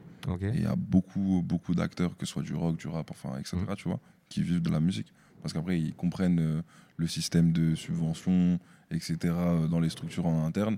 Et du coup, après, ils arrivent à sortir des salaires pour peu qu'il y ait un artiste ou un groupe qui tourne un minimum en live. Ouais, mais du etc. coup, là, tu reviens au live où, où tu as la dimension live. euh, Ah, je vois. tu vois, moi, je disais vraiment, en gros, je sais pas, je veux toi, monter mon label. toi. Tiens, je veux monter mon label de rap, mais je vais rester à Lille ou je vais rester à, à La Rochelle. Ça dépend qui tu signes alors. Bah, ouais. En vrai, monter son label, et on- peu importe en fait où est la localisation. Après, forcément, tu vas devoir, euh, je pense, avoir des liens avec l'industrie musicale parce que tu vas signer peut-être un deal de distribution, euh, de licence pour ton label, mais tu vas. Mais tu n'es pas forcément obligé, je pense, d'être à Paris pour monter ton label. ouais. Ça, c'est sûr. Moi, je pense que ça a ses limites. Enfin, si la question c'est aujourd'hui, en tout cas, aujourd'hui, c'est un peu ses limites. Euh, tu peux, hein, mais, euh, mais je pense que tu vas quand même devoir être faire pas mal d'allers-retours euh, sur Paris, dans le sens où, euh, je sais pas, j'étais au téléphone, euh, voilà, avec Alvaro de Raplume tout à l'heure. Il prenait le train parce qu'il rentrait à Montpellier, et du coup, je lui ai dit, euh, mais maintenant ça va. Est-ce que tu veux venir vivre à, à Paris? Il me disait non. Euh, mais en vrai, de vrai, au final, il est là quasi toutes les semaines. Enfin, ça dépend voilà, de, de ta profession, des projets que tu as en cours et tout. Donc, je pense que tu peux, mais, euh, mais euh, bien vivre et, et- et faire des choses. euh, Ouais, donc ça va au-delà de l'argent, là, on mais- parle de confort, hein, on est d'accord? Ouais. euh, Ouais, ça, bah, de vie, confort dans le travail aussi. T'as envie de- t'as envie d'aller au resto aussi, tu vois. je veux dire. ouais, donc, Non, euh, mais tu sais, de vivre. euh, Oui, parce que si on parle de vivre euh, en étant. euh, qu'il se 1000 passe des choses, mois, je pense, même, euh, professionnellement, quoi. Mm. Donc, ouais, euh, pas mal d'allers-retours. Aujourd'hui, en tout cas, malheureusement, euh, c'est- ça a ses limites, je pense. Très bien. Euh, donc voilà. Et j'ai une dernière question qui est un peu une sorte d'épilogue avant que le public nous pose des questions. Euh, donc voilà. Est-ce que, grosso modo, pour vous, à l'heure d'Internet, c'est encore un handicap, peut-être provincial, ou en vrai, les différences, elles sont presque entièrement gommées du fait de différents éléments qu'on a évoqués, du fait qu'aujourd'hui, tu peux te faire connaître via Twitter, tu peux euh, faire tes clips par toi-même et les sortir, etc. Est-ce que vraiment est-ce que vraiment pour vous, voilà, un artiste qui, vous voyez, euh, demain, vous voyez un artiste qui est intéressant, vous vous dites ok, son son est cool. Euh, dans un cas de figure, il vient du euh, 17e, et dans un cas de figure, il vient de euh, une ville qu'on n'a pas citée, Clermont-Ferrand. Je pense que les gens. Est-ce ils que pour vous, il y a une hein. vraie différence dans le, la manière dont euh, Je il pense que les gens- percer Non, je pense que les gens, ils sont. Enfin, le public, je pense qu'ils s'en foutent de savoir d'où il vient. En vrai, si l'artiste, il est chaud, qu'il propose la bonne musique, etc., qu'il est différent, ou même pas forcément obligé d'être différent, qu'importe. Que tu sois de Paris, de Pau, tu vois, enfin, je peux. Pas trop de soucis là-dessus. Après, je sais pas si vous êtes d'accord Bah, avec ça. même, ouais, je trouve que c'est même plus, c'est bien plus dur, je pense, du côté euh, professionnel dans l'industrie musicale de Ouais, venir de grave. province que du côté artistique. Mais ça, c'est les réseaux sociaux, c'est Internet, Oui. etc., tu vois. C'est ça. Mm. C'est une nouvelle porte euh, qui aide justement. Mais même, c'est- grave un bon point ce que tu as dit parce que ça revient à ce qu'on disait un peu au début. Si en plus tu es, sur, euh, t'es sur un- une localisation où il n'y a pas énormément d'autres euh, d'autres personnes et tout, ça te, ça te laisse, on va dire, peut-être plus euh, de potentiel audience. Après, professionnellement, euh, ouais, je. Non, je. Je sais pas. La différence, c'est plus la connaissance, le fait de forcément moins côtoyer tout simplement Ouais. des gens C'est qui en accessible, ouais. et qui vont t'en parler et du coup qui vont t'amener cette curiosité de, l'industrie. quoi. Mm, Ouais. Et puis de pas forcément pouvoir aller dans telle soirée, dans tel truc. C'est important aussi. C'est Ouais, ça, en vrai. fait, Mais les soirées dans l'événement. l'industrie, euh, c'est très important. Mais vraiment hein, pour le réseau. Oui. Moi, ça m'arrive d'aller en soirée où euh, je vais en soirée, j'ai la flemme d'aller en soirée, Ouais. je vais faire du réseau, alors qu'en vrai, il y a un concert d'un artiste cool et tout, mais c'est juste pour, euh, Mm. pour croiser telle ou telle tête. Quoi. Complètement. Mais c'est ça aussi, C'est dans l'industrie musicale. Je vais faire une blague, mais t'inquiète, c'est bon. Et euh, est-ce qu'il y a des choses que vous euh, souhaiteriez chacun rajouter euh, avant qu'on passe aux éventuelles questions Vive Nantes. Quoi? Vive Nantes, c'est tout. Vive Strasbourg. Super. Je vais pas refaire la blague. J'aimerais beaucoup, mais je vais pas le refaire. hein. Voilà, totalement en troisième. Ouais, ok, bah super. Moi, je pense que j'ai. On a fait un beau tour du sujet. Ce qui est bien, c'est que vous allez pouvoir compléter si on a oublié des choses qui vous semblent intéressantes. Euh, alors, en termes de micro, euh, non, parce qu'on a. Je sais pas si on. on a- J'ai pas demandé à ce qu'on ait un cinquième micro, donc je vais faire tourner le mien. Est-ce qu'il y a des gens qui veulent poser des questions? Alors, on vous voit peu, donc s'il y a moins de bien lever la main. Tout devant. Tout devant. Ah oui. Merci beaucoup. Euh, tout le monde m'entend bien, c'est bon? Ok. Euh, bonjour déjà et merci. Euh, moi, ma question, enfin, elle est un peu en deux parties et ça fait totalement la transition à ce qu'on vient de dire. C'est euh, quand on va à des événements où euh, les gens ne sont pas forcément hyper accessibles, là vous, vous l'êtes, mais c'est pas toujours le cas. comment, euh, enfin, quelle est la meilleure manière d'aborder ces gens-là pour éviter de, de passer pour un, un gros bouffon? Et la deuxième chose, c'est comment réussir à, à, à montrer qu'on est motivé sans euh, passer pour euh, un mec un peu trop gratteur. C'est une vraie question. hein. Ouais. Dépend tellement du contexte, de plein de choses en vrai. euh. De l'événement, de la personne en face. Bon, après, quand on la connaît pas, c'est vrai que c'est compliqué. Moi, je sais que je me souviens avoir, enfin, même encore à l'heure actuelle, des fois, euh, euh, d'essayer de prendre le contact, c'est-à-dire de pas voilà ne pas trop développer sur ce que je veux faire et toutes les idées qui me viennent en tête, même si j'aimerais prendre 5 heures de son temps tout de suite, mais de, prendre un point de contact en fait en essayant brièvement de se présenter, etc. Et en demandant un point de contact pour pouvoir ensuite euh, bah, renvoyer voilà un mail ou un message ou quelque chose euh, et en espérant que cette personne-là me calcule parfois, tu vois. Mais, euh, mais je pense que je, ça, dépend en effet de plein de choses à, chaque fois, pour moi en tout cas. Je pense que être honnête dans ta démarche aussi, en vrai. Ça peut, si tu es honnête, vraiment honnête, la personne en face va le ressentir et si elle a un minimum intelligente et de bon sens, elle va te répondre correctement en vrai, tu vois. Et quand je te dis honnête, c'est-à-dire que si tu attends quelque chose, bah, autant lui dire directement, euh, peut-être que j'attends ça, etc. Sans commencer à prendre des pincettes et à dire, euh, moi je fais ci, moi je fais ça, tu vois. De ouf. Et plus aller à l'essentiel directement et après tu, vas- tu vois où ça mène, tu vois. Selon Mhm. moi. Je- Euh, en vrai, faut pas hésiter en plus à être culotté tant qu'on est respectueux. Ça Ouais, veut dire que les gens culottés, on les remarque parfois. Moi, j'ai j'ai répondu à des DM euh, de gens euh, justement parce qu'il y avait du culot. En fait, c'est ça, tant que tu restes respectueux et faut jamais hésiter à relancer. Ça veut dire que euh, on va jamais t'en hein. vouloir de nous avoir envoyé un mail ou un message et d'avoir envoyé cinq fois de suite euh, à une semaine d'intervalle. Eh, tu m'as pas oublié, eh, machin. Genre, parce que ça, on sait que on aimerait, enfin, en fait, on aimerait répondre à tout le monde. Je pense que personne n'a le temps et que tu te bouffes le cerveau si tu te dis je dois répondre à tout le monde. Mais on essaie quand on peut. À un moment, on a, je sais pas, on est posé dans un- devant un café, on a trois quarts d'heure devant nous. Tiens, je vais répondre à mes DM Twitter qui traînent euh, de gens qui m'ont capté. Parce que Et même donc nous, là, on faut le pas fait relance. Enfin, Ouais, c'est ça. En tant que professionnel, on Ouais, c'est relance ça. constamment. C'est clair. donc, euh, c'est- Ok, mais euh, du coup, on risque pas de se faire euh, griller un peu en envoyant, euh, en envoyant 5 relances d'affilée enfin, ou- non, enfin, après, il y a toujours une question de finesse, mais c'est jamais un défaut d'avoir la dalle. Et Sadek qui racontait dans une interview qu'il avait passé 24 heures devant un studio à Châtelet à attendre qu'un producteur sorte du studio à l'ancienne. Euh, c'est ça, c'est que c'est qu'à un moment, faut être un, un moment, faut, faut, faut forcer aussi, ça, ça facilite les choses. Tant que tu dépasses pas certaines limites. Voilà. Ouais, attends Sans pas sans le. relance, enfin voilà, espacé, etc. Mais euh, a- on n'envoie pas des Ouais, whiz, pas lui, forcément, gars, mais euh, tu sais, je pense que voilà, dans le bon sens, ouais, carrément. Carrément. Ah, merci beaucoup. Place, moi? Ah oui, c'est là. Ah, bon, c'est bon. Ah oui, ça y est, ça. Merci, salut tout le monde.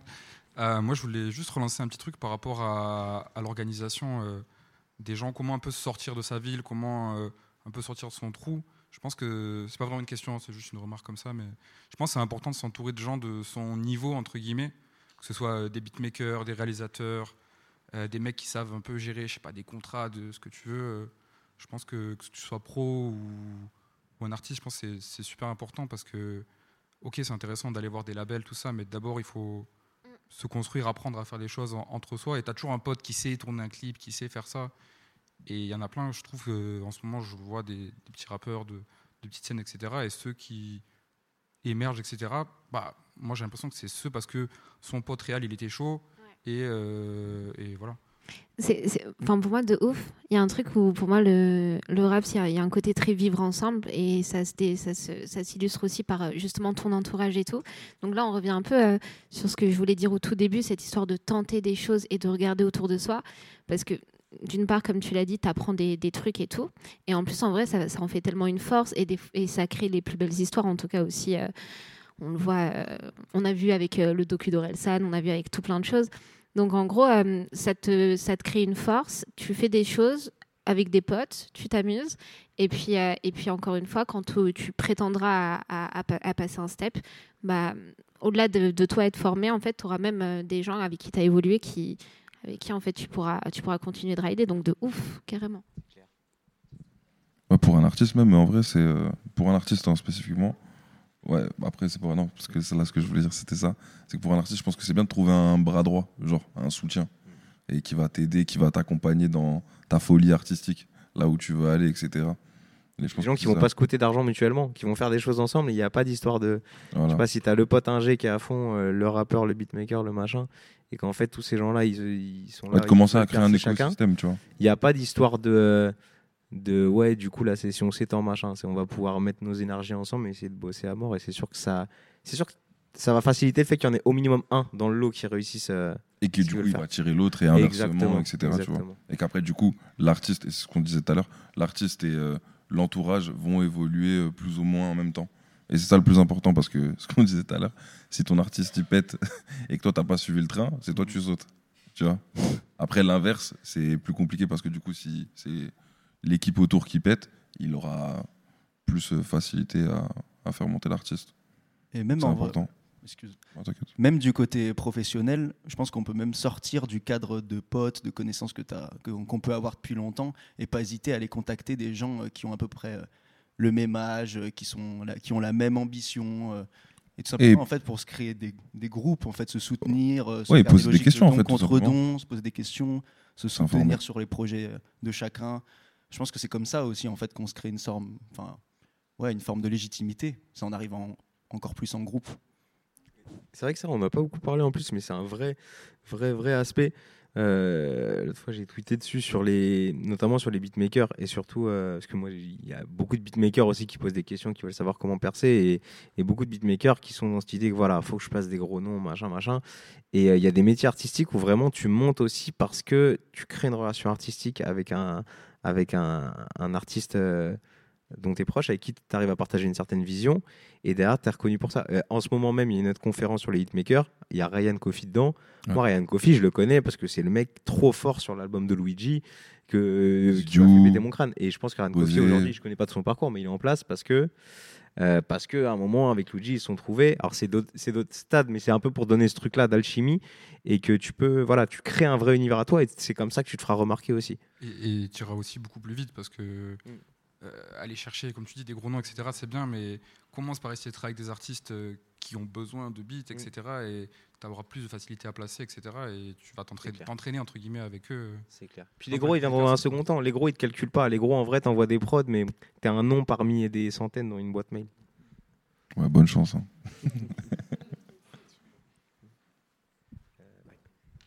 Euh, bonjour déjà. Bonjour. Euh, je voulais vous demander, euh, est-ce que vous pensez que ça peut constituer un avantage de hum, vouloir toucher au monde de la musique à la fois en tant qu'artiste, mais aussi euh, en touchant justement à l'industrie en même temps?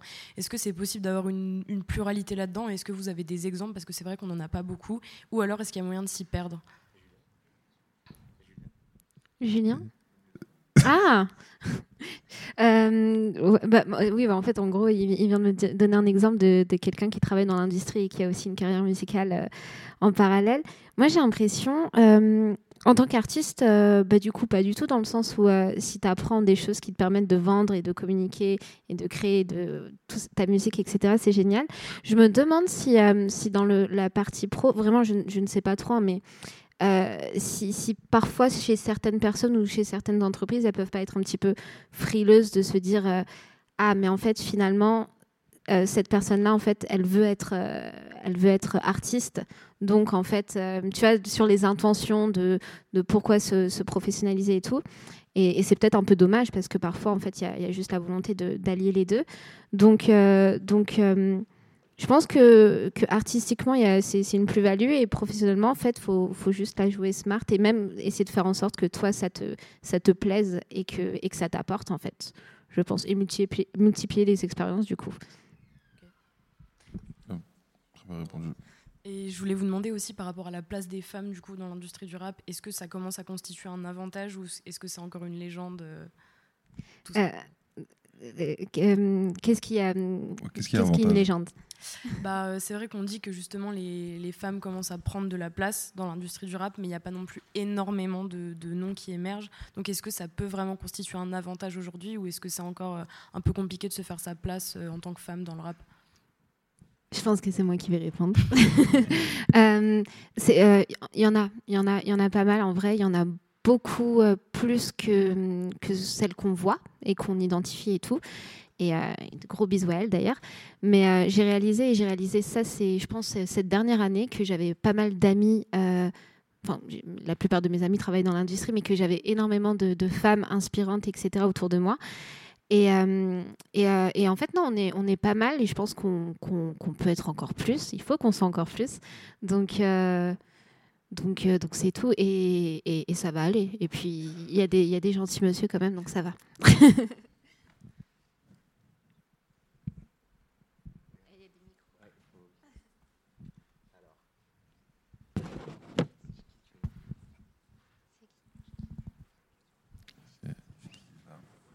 Euh, du coup, vous avez parlé de euh, la diversification de compétences. On a parlé de bras droit aussi, il se trouvait des, euh, des euh, choses comme ça. Des- Tu avais parlé de marketing, communication. Quelles sont les compétences, du coup, euh, qu'il faudrait avoir pour euh, enfin, maximiser les chances, mais du coup, au niveau artiste euh, Voilà. Euh, ouais, les, les différentes compétences. Donc, marketing, montage vidéo. Côté artiste ou professionnel? Euh, Professionnel on- les deux, euh, les deux ou euh, sont artistique intéressants. J'avoue, je le. Enfin, je vais pas parler pour un pour un artiste. Ouais, un artiste. euh, Art- artistique, ça peut être intéressant, c'est juste d'expliquer peut-être, en dehors de l'artistique, ça peut être intéressant de maîtriser un minimum euh, sur son business. Bon, déjà, savoir. euh, euh, bon, déjà, artistiquement, savoir faire un maximum de choses, même si après, il faut pas se perdre, mais c'est plus un artiste, c'est faire de choses. euh, hein.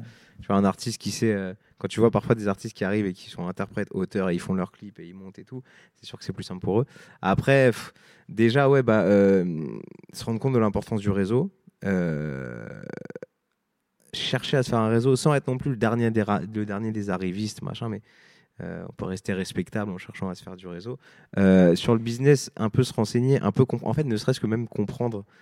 C'est un peu une obsession pour moi aussi, mais de comprendre un peu c'est quoi la musique, genre c'est quoi un morceau de musique, euh, c'est quoi un morceau de musique genre juridiquement. Du coup, ça veut dire euh, si un jour euh, je, veux, si je veux signer un contrat, je veux signer quoi comme contrat en fait? Je veux, c'est quoi un contrat d'artiste, c'est quoi une licence, c'est quoi une distribution, qu'est-ce que je vise, en quoi ça peut m'aider? Et puis d'identifier, c'est ça, bah tous les rôles, d'identifier au maximum tous les rôles qui existent dans la musique et en quoi ces personnes peuvent être utiles à tel moment de ta carrière.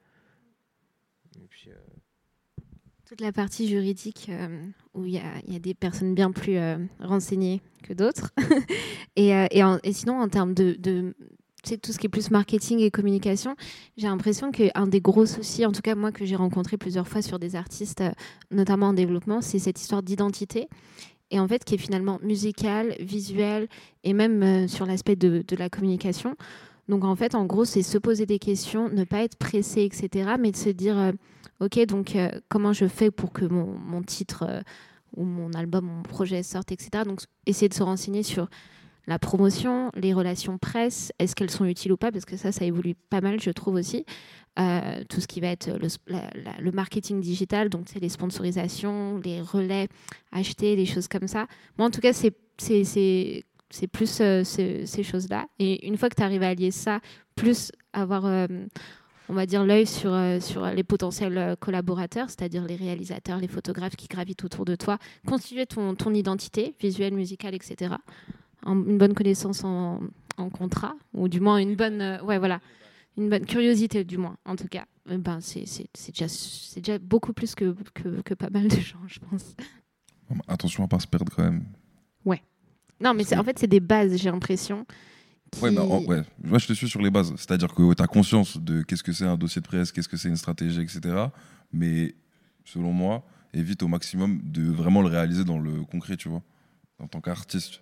Non, mais dans le sens où, par exemple, tu es un artiste, non, un artiste, dans le sens où tu vas pas aller sur première et faire euh, ton format story, etc. C'est fait en sorte de le déléguer un maximum. Et après, tu ramènes les idées, etc. Mais c'est, moi, je considère que c'est pas à l'artiste de le faire, tu vois. genre, c'est pas toi l'exécutant. Tu peux Voilà, exactement. au truc, dire après, ok, ça change pas comme que ça, t'as la main dessus, t'as ouais, les idées, etc. C'est, Ouais. ça change rien, ça. C'est juste que tu dois comprendre où tu- les outils que tu vas utiliser, mais euh, essayer un maximum Il y a, de il y a aussi fait. des artistes qui s'intéressent beaucoup à tout, à tout, et qui Mais- finissent par très devenir bien, des fait. excellents producteurs. Par. Parce que tu- c'est vrai, il y a des artistes qui s'intéressent vraiment à tout, tellement qu'à la fin, moi parfois il y a des artistes indés avec qui je bosse, je suis là. Gros, toi, euh, dans 10 ans, c'est sûr et certain, même pas dans 5 ans, c'est sûr et certain que tu seras un, un producteur à succès parce que tu tu t'es beaucoup trop intéressé aux choses dans le détail en fait maintenant, Ouais, grâce à ta musique. Et, et au-delà de tout ça, en vrai, être artiste, euh, ça met du temps. hein. Se trouver musicalement, aller en studio, écrire, enregistrer. Mais tu vois, il y a ça aussi dans le côté quand tu es un artiste en, en développement, donc vraiment au tout début, que tu es en train de créer ta première communauté ou des choses comme ça. Je pense pas non plus qu'il faut, il faut être curieux sur tout ce qui se passe dans l'industrie musicale, les contrats, etc., les stratégies. Mais je pense qu'aussi au début, il faut, faut se laisser aller en fait. faut sortir des trucs, euh, c'est pas grave, ça pourrait être Ah, supprimé. bien sûr, c'est faut clair, foutre c'est sur les clair. SoundCloud, les plateformes, envoyer. Il n'y a rien à perdre en fait. Ça pourrait disparaître s'il y a besoin que ça disparaisse. euh, genre. faut le réfléchir un peu Faut- quand même. Non, mais je dis qu'il faut, il faut réfléchir. Non, mais tu sors ce que t'aimes, bien évidemment. Ouais, Mais mais je pense c'est qu'en dev pas dev, il n'y a de pas besoin non plus d'avoir des stratégies de major, euh, de trucs comme ça. Faut, enfin, faut, Oui. pas se, Ouais, ouais. faut pas se bloquer artistiquement. euh, Enfin, moi, c'est mon avis là-dessus, mais Ça dépend de ça- sortir la musique qu'on aime. Ça aussi. dépend, ça dépend, il y a qui autour. Ce que je veux dire par là, c'est que Ouais. dans le sens où si tu as les euh, moyens autour de toi pour faire en sorte que ton projet sort ultra carré, que tu sois en dev ou que tu sois en place, en vrai, vas-y. Parce qu'en vrai, c'est une chance, tu vois ce que je veux dire D'avoir des gens autour de toi qui peuvent te Ah oui, oui, permettre de sortir complètement. un projet carré. Mais je pense que c'était ce truc de ne pas se mettre trop de pression, de ah oui, mais attends, Mais après, ça, des fois, faut du coup des balancer. projets carrés, c'est se mettre la pression? Non, mais non, non, je pense pas. Mais des fois, justement, bah, c'est moi qui reprends ta phrase. C'est, faut pas que ça te bouffe en fait. Faut pas que ça, ça- tu vois, ça, ça, ça devienne. euh, Ta musique devienne moins bonne parce qu'en fait, tu t'es trop pris la tête, Mm. tu as trop pris de temps et d'énergie euh, mentale à, à trop euh, conceptualiser. Mais en fait, c'est dur, je pense, de trouver l'équilibre. Même nous, on est là, mais personne n'est vraiment d'accord en vrai. Donc, c'est un- il est compliqué un peu à trouver ces. Après, pas forcément sortir. hein. Tu peux jeter plein de sons aussi, mais en tout cas produire quoi. Ouais. Créer artistiquement, c'est ça plutôt. Ok, ok, ouais, non, là, là tu pas, là, pas de limite. hein. Let's go. Je sais pas du tout si on a répondu du coup. Si, si, c'est bon. Il en a eu marre.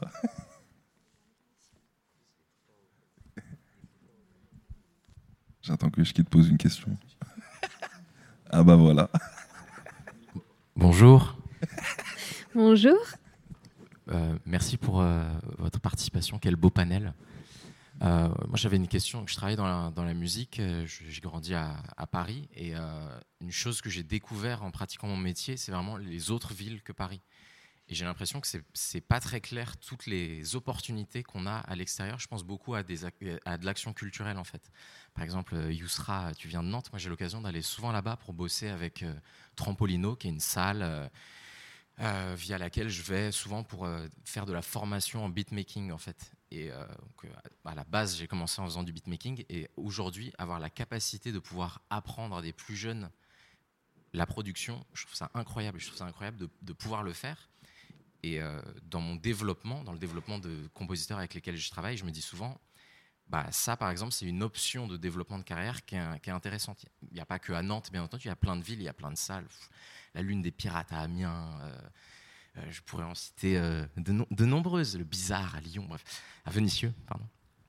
Il y a beaucoup d'endroits en fait en dehors de Paris où euh, il y a des choses à faire il y a des choses qui peuvent se solidifier, des véritables acteurs euh, locaux, parfois des acteurs locaux, euh, comme tu disais, Elias, qui sont financés par des subventions et du coup qui ont des moyens vraiment pour développer.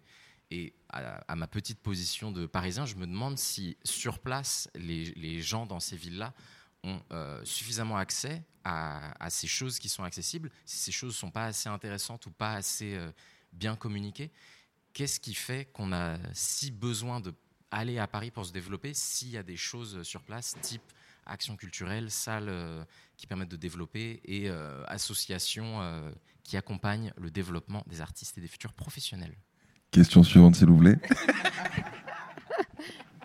Je suis sûr que tu as une super réponse à apporter, Elias. Laisse-moi réfléchir deux secondes, s'il te plaît. Merci, Julien.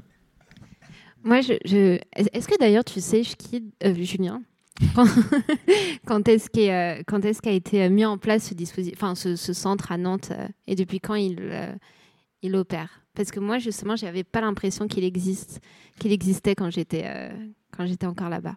Alors, la, la date de création de Trampo, je sais pas, mais le- l'endroit où c'est, c'est un ancien bunker qui servait pendant la Seconde Guerre mondiale. Donc, le lieu est là depuis longtemps. Je pense que la salle, j'ai pas envie de dire de bêtises, ça doit au moins être là depuis euh, quelque part entre les années 80 et 90.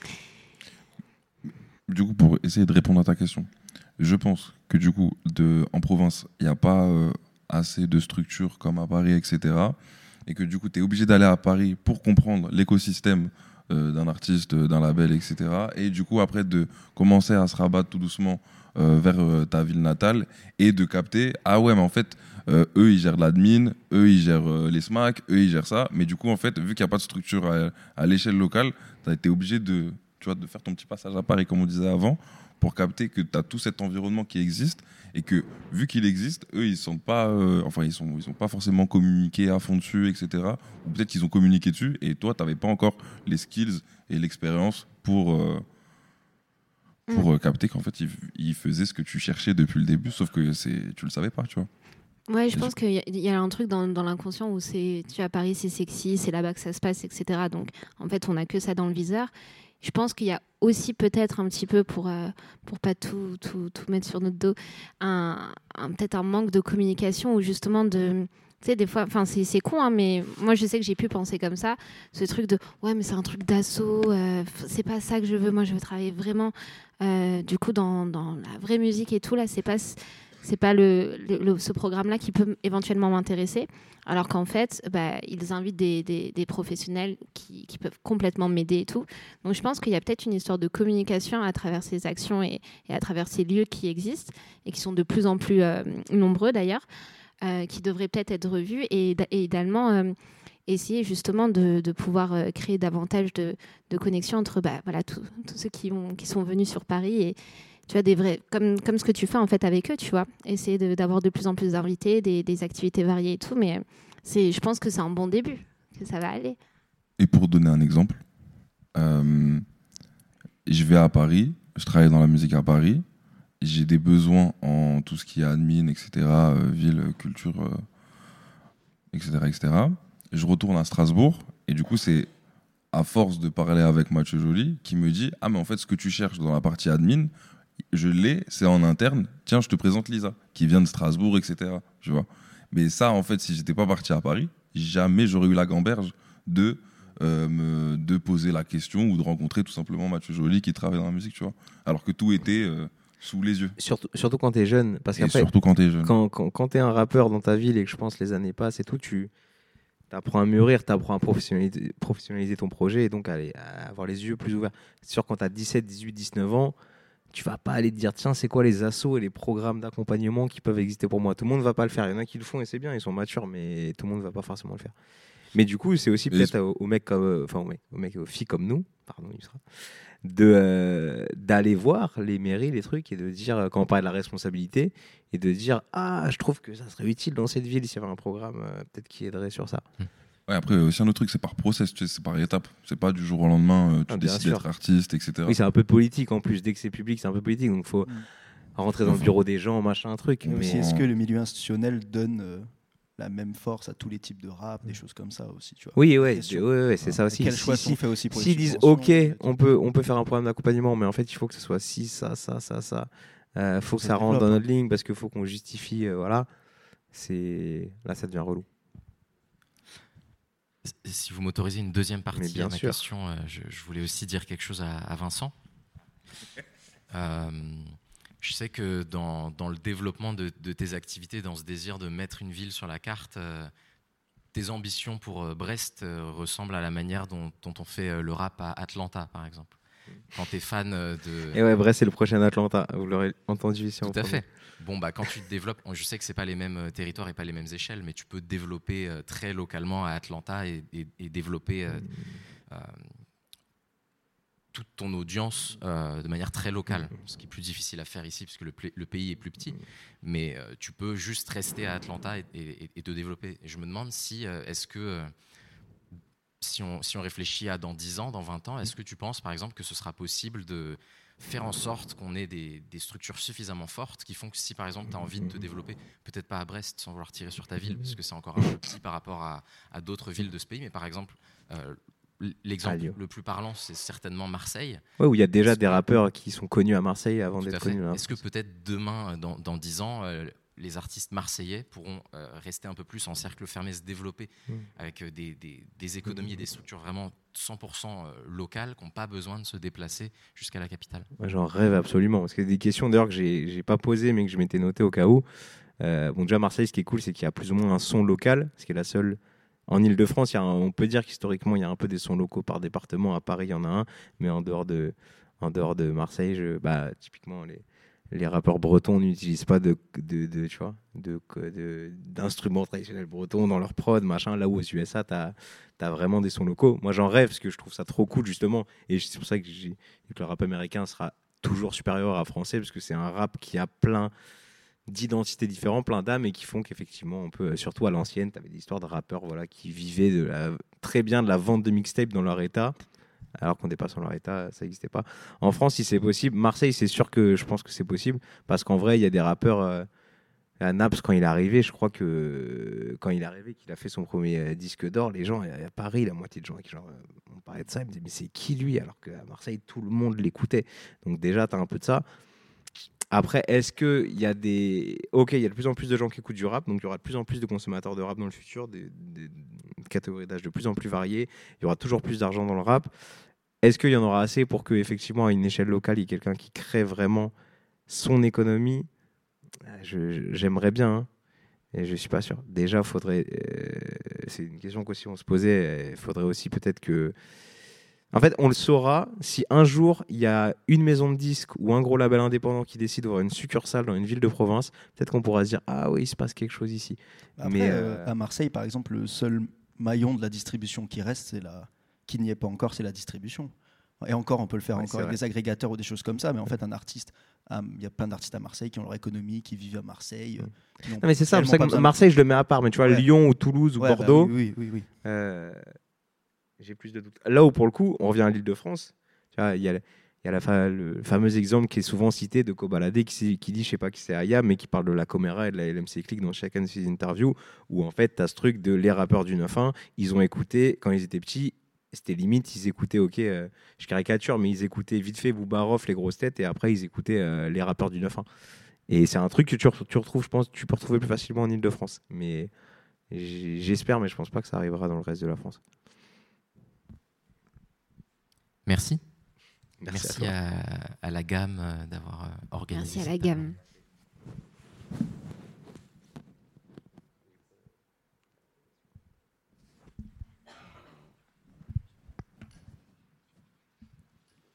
Bonjour. Bonjour. Euh, moi, ma question, c'était en fait, euh, en tant que professionnel de la musique, euh, j'aimerais savoir euh, déjà par quel biais vous découvrez de nouveaux artistes. Et pour en revenir à la question principale, est-ce que vous avez l'impression de découvrir des artistes euh, qui viennent plus facilement de découvrir des artistes qui viennent de Paris et de ses alentours? Ou vous voyez pas de différence, par exemple, avec la province, euh, les artistes que vous découvrez euh, Est-ce que vous découvrez des Je t'in- je t'invite à suivre Vinci Napoléon La Fossette sur Twitter. Je te jure que c'est un dénicheur de pépites. Ultra chaud. Euh, non, personnellement, c'est euh, bah, c'est beaucoup mes artistes qui, m'envoient des refs. Ou sinon, non, vraiment, Vinci, euh, là, le dernier en date, c'était Balafré, c'est ça? Ouais, Balafré est trop fort. Euh, non, c'est un peu le réseau autour. Je vais appuyer où du coup on en revient. Euh, c'est ça, il y a beaucoup de suggestions, on reçoit tous beaucoup de mails d'artistes. Moi j'essaie d'écouter beaucoup de choses, mais j'écoute pas tout. Je pense qu'effectivement, si moi je vais diguer sur internet, peut-être que ça va être très varié. Parce que si je sais pas, je vais aller, euh, je vais aller trouver des playlists faites par des petits euh, diggers euh, avec l'oreille pointue. Je vais aller sur SoundCloud ou autre. euh, on va trouver, tu vois, quelqu'un comme euh, Rally par exemple récemment qui arrive de Bordeaux. Tu as des exemples comme ça d'artistes qui sont devenus très à la mode alors qu'ils habitaient pas à Paris. Mais euh, mais après, par contre, si on va être dans la suggestion de quelqu'un qui me dit Tiens, il faut que tu écoutes cet artiste, soit parce que tout simplement parce que j'ai commencé à le produire ou j'ai commencé à le manager ou parce que c'est mon cousin qui bosse avec lui, il est chaud. Là, on va beaucoup plus revenir dans un truc d'Île-de-France, je pense. Parce que là, du coup, forcément, vu qu'on a, on a ce truc où on peut pas écouter tous les noms d'artistes qu'on voit passer, du coup, euh, on va faire confiance à des gens. Et quand quelqu'un va nous dire Écoute cet artiste, ou même euh, pour rendre service à quelqu'un qui va dire euh, s'il te plaît donne-moi ton avis bah on va revenir au truc de réseau d'industrie et souvent ça va être plus euh, très parisien francilien quoi. Même si après bah moi à titre personnel si un rappeur vient de Brest évidemment quand je vois un nouveau nom dans la ville ou quand on me dit ouais lui il est pas mal je vais écouter. Après j'en pense que j'en pense mais euh, mais je vais forcément écouter parce que parce que voilà j'espère euh, j'espère voir un rapport chaud émerger dans ma ville quoi. Moi, je sais que je découvre beaucoup sur les réseaux sociaux aussi. Donc, euh, je, enfin, il y a des fois, je vais écouter les sorties, euh, des- les playlists qui sont un petit peu sur Apple Music, sur Spotify, donc les sorties rap, où en fait là, tu as, des gros et des, et des, et, des plus, et des plus jeunes. Je découvre pas mal sur les. Mais par contre, ouais, je découvre pas mal sur les réseaux sociaux. Ou alors, euh, j'aime bien demander à des, à des amis qui parfois ne sont pas dans la musique euh, ou à des plus jeunes. Euh, qu'est-ce que qu'est-ce que tu écoutes en ce moment Moi, c'est comme ça que j'avais découvert Khali justement il y a, y, a, y a un petit moment. Merci, merci, j'en rêve de... de... Et, euh, et, euh, et d'ailleurs, même, c'est comme ça que j'ai découvert une artiste euh, canadienne euh, qui ensuite m'a permis de, de l'ADM et, et, de, et, de, la manager, en fait. Donc, finalement, y a, je ne vois pas de différence entre Paris ou pas. Lazara, voilà. là, là, je suis obligé de passer au mon anecdote. Lazara, 2019, j'arrive chez OKLM, je rencontre Newsra, qui me fait écouter des maquettes. Elle me dit écoute, je bosse avec une Canadienne. Là, j'ai commencé à la manager. Elle est trop forte. Elle s'appelle Lazara. Et aujourd'hui, bah, la dernière fois que je suis rentré à Brest, ma mère écoutait RFM et elle me disait ah, j'aime bien cette fille Lazara quand même. Elle est forte. Hein. Donc voilà, c'est le, le, les travaux d'Yusra. Entre autres. Pas que toi, mais voilà.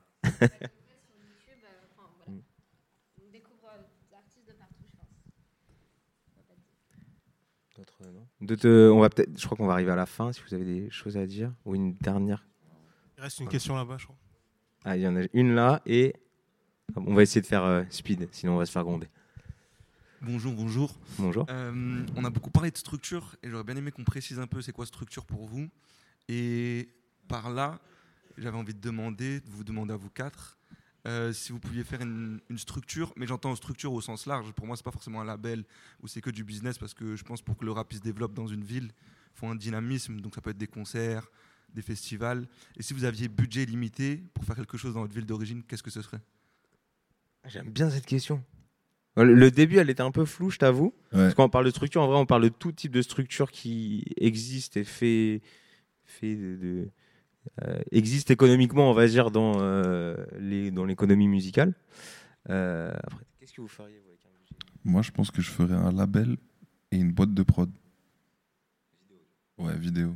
Comme ça, tu peux tout traiter en interne et après, c'est plus euh, la gestion qui va aller s'occuper de tout ce qui est peut-être distrib, édition, etc.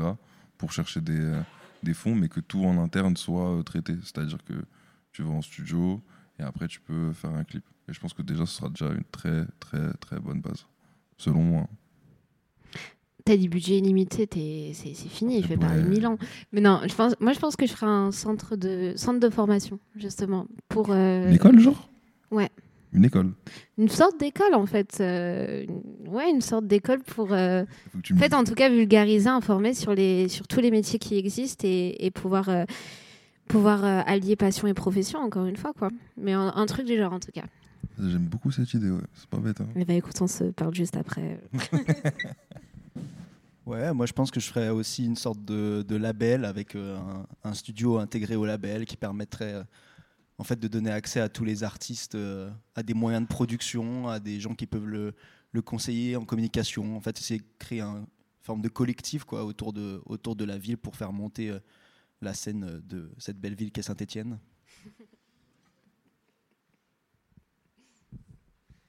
Je On a pense que à je- ta question Je ferai un plan. J'ai pas fini. Attends. J'ai pas.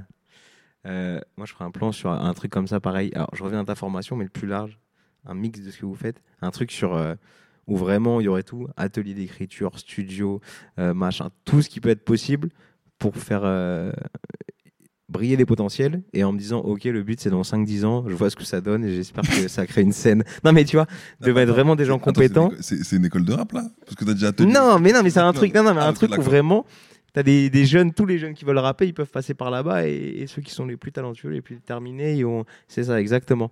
Et, Ah, et voilà, et après, comme- comme dans le foot, exactement. quoi.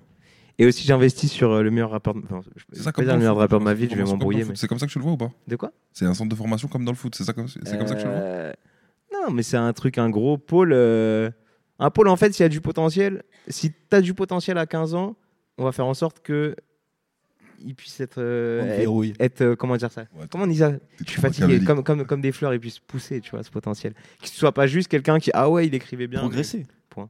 C'est ça, exactement. Et avoir toutes les compétences. euh, Voilà. Ouais, je pense que. Ouais, non, c'est peut-être trop business, non Pour le coup, non? Ah, mais c'est parce que je suis chiant, moi, je suis trop Ouais. business tout le temps. Euh, tu vois non, c'est même pas bien. C'est c'est vraiment ce truc de, de transmission aussi, tu vois. Parce qu'avant tout, c'est de la passion, la musique. Avant tout, on fait la- les artistes font de la musique pour le partage et la passion. C'est connu. C'est qui le professeur qui t'aide en atelier écriture? Euh, Reigns, un rappeur de ma vie, il est trop fort. Donc c'est direct lui que je mets euh, là-bas. Euh, je crois que c'est tout, hein? Il y a une dernière. Ah oui, pardon, excuse-moi. Attends. hop, ouais. Attends, ça fait des, des passages de micro. Ouais, on... dernière question, promis. Bonjour à tous, merci. Bonjour. Euh, vous avez beaucoup souligné euh, l'importance des réseaux sociaux, notamment dans vous, votre développement. Et je voulais savoir si aujourd'hui, plus que par rapport à vos artistes, mais si c'était un outil pour euh, se faire du réseau quand vous êtes arrivé sur Paris et encore aujourd'hui, euh, pour être aussi légitime aux yeux d'autres pros. Et à contrario, est-ce que, par exemple, moi je ne suis pas quelqu'un qui, qui poste énormément sur les réseaux sociaux, est-ce que ça peut être un frein pour la suite? Euh, je pense qu'il y a un grand danger à trop se mettre en avant, parce que quand on travaille dans l'industrie musicale, c'est toujours un entre-deux qui est difficile à savoir, de vouloir pousser ses artistes, mettre en avant son travail, des choses comme ça, mais qu'il ne faut pas non plus euh, oublier que si on est là, c'est pour aussi être, j'ai l'impression, à mettre dans l'ombre avant tout des artistes, parce qu'on travaille pour eux avant tout. Donc euh, c'est un peu l'entre-deux, mais par contre sur la dynamique de réseau, clairement, enfin tes réseaux sociaux, ils deviennent, enfin ça dépend des gens, hein, mais moi j'ai l'impression que mes réseaux sociaux sont devenus en fait des réseaux sociaux professionnels, donc je dois me comporter professionnellement dessus. Euh, donc euh, après, ça n'empêche pas que derrière, tu peux euh, parler en DM avec d'autres gens. C'est juste plutôt sur le côté euh, très public, ce que tu affiches en story, euh, tes posts Twitter, des choses comme ça, quoi. Moi, je dirais que chacun a sa politique, mais que c'est important de se demander comment je poste sur les réseaux et comment c'est cohérent avec qui je suis dans l'industrie. Ah, Parce que pour le coup, un feneux, tu vois, ou euh, les, comment ils s'appellent les, les, putain, je sais plus comment ils s'appellent, mais la personne qui gère euh, Quality Control, il poste à fond sur les artistes et ça pose pas forcément problème, c'est juste qu'ils le font de la bonne manière, tu vois. Selon moi. Hmm. Ouais, ouais, moi aussi, je. C'est un choix. La manière, Ouais, la manière de, de, de comment tu postes, comment tu gères tes réseaux sociaux. Enfin, je pense qu'il y a un truc où des fois, faut pas. Enfin, moi en tout cas, ce que je me suis dit, je vais parler que pour moi. Où euh, je suis, je, je fais pas des dingueries, certes, mais je suis jeune, ça reste quand même mes réseaux sociaux. C'est euh, voilà cette nouvelle manière de collaborer, de diguer, de, de, de, se faire un réseau et tout, mais ça reste quand même mes réseaux sociaux, donc j'ai pas rempli non, plus envie de, trop me brimer. Mais par contre, euh, concernant le réseau et la construction, euh, en effet, Instagram, c'est devenu mon LinkedIn à moi. Et, et, et- tout le temps, tout le temps. Il y a- encore eu un événement avant-hier et, je pense que j'ai dû follow 10 personnes à ce moment-là parce que j'aime bien me dire que j'ai l'impression qu'il y a toujours des choses à faire, à imaginer, etc. Et, et même des fois, quand j'ai envie de démarcher quelqu'un sur, euh, sur les réseaux, je me dis alors qui est-ce qu'on a en commun et tout pour voir comment je peux éventuellement et tout. Donc j'ai l'impression que, enfin moi en tout cas, c'est ça a été euh, super important pour, euh, pour en arriver là aujourd'hui en tout cas. Merci tout le monde d'être venu, d'être resté. voilà. Ça fait très plaisir d'avoir l'occasion de discuter de ça. On espère que c'était intéressant, que vous n'avez pas perdu votre temps. Je pense pas, mais on n'espère pas, on ne sait jamais. Et, et merci également du coup bah, à la place pour son accueil, à la gamme pour euh, l'organisation de cette euh, table ronde. Et voilà. Merci. La plage. L2P Convention en podcast. Rencontres, conférences et talk. Par La Place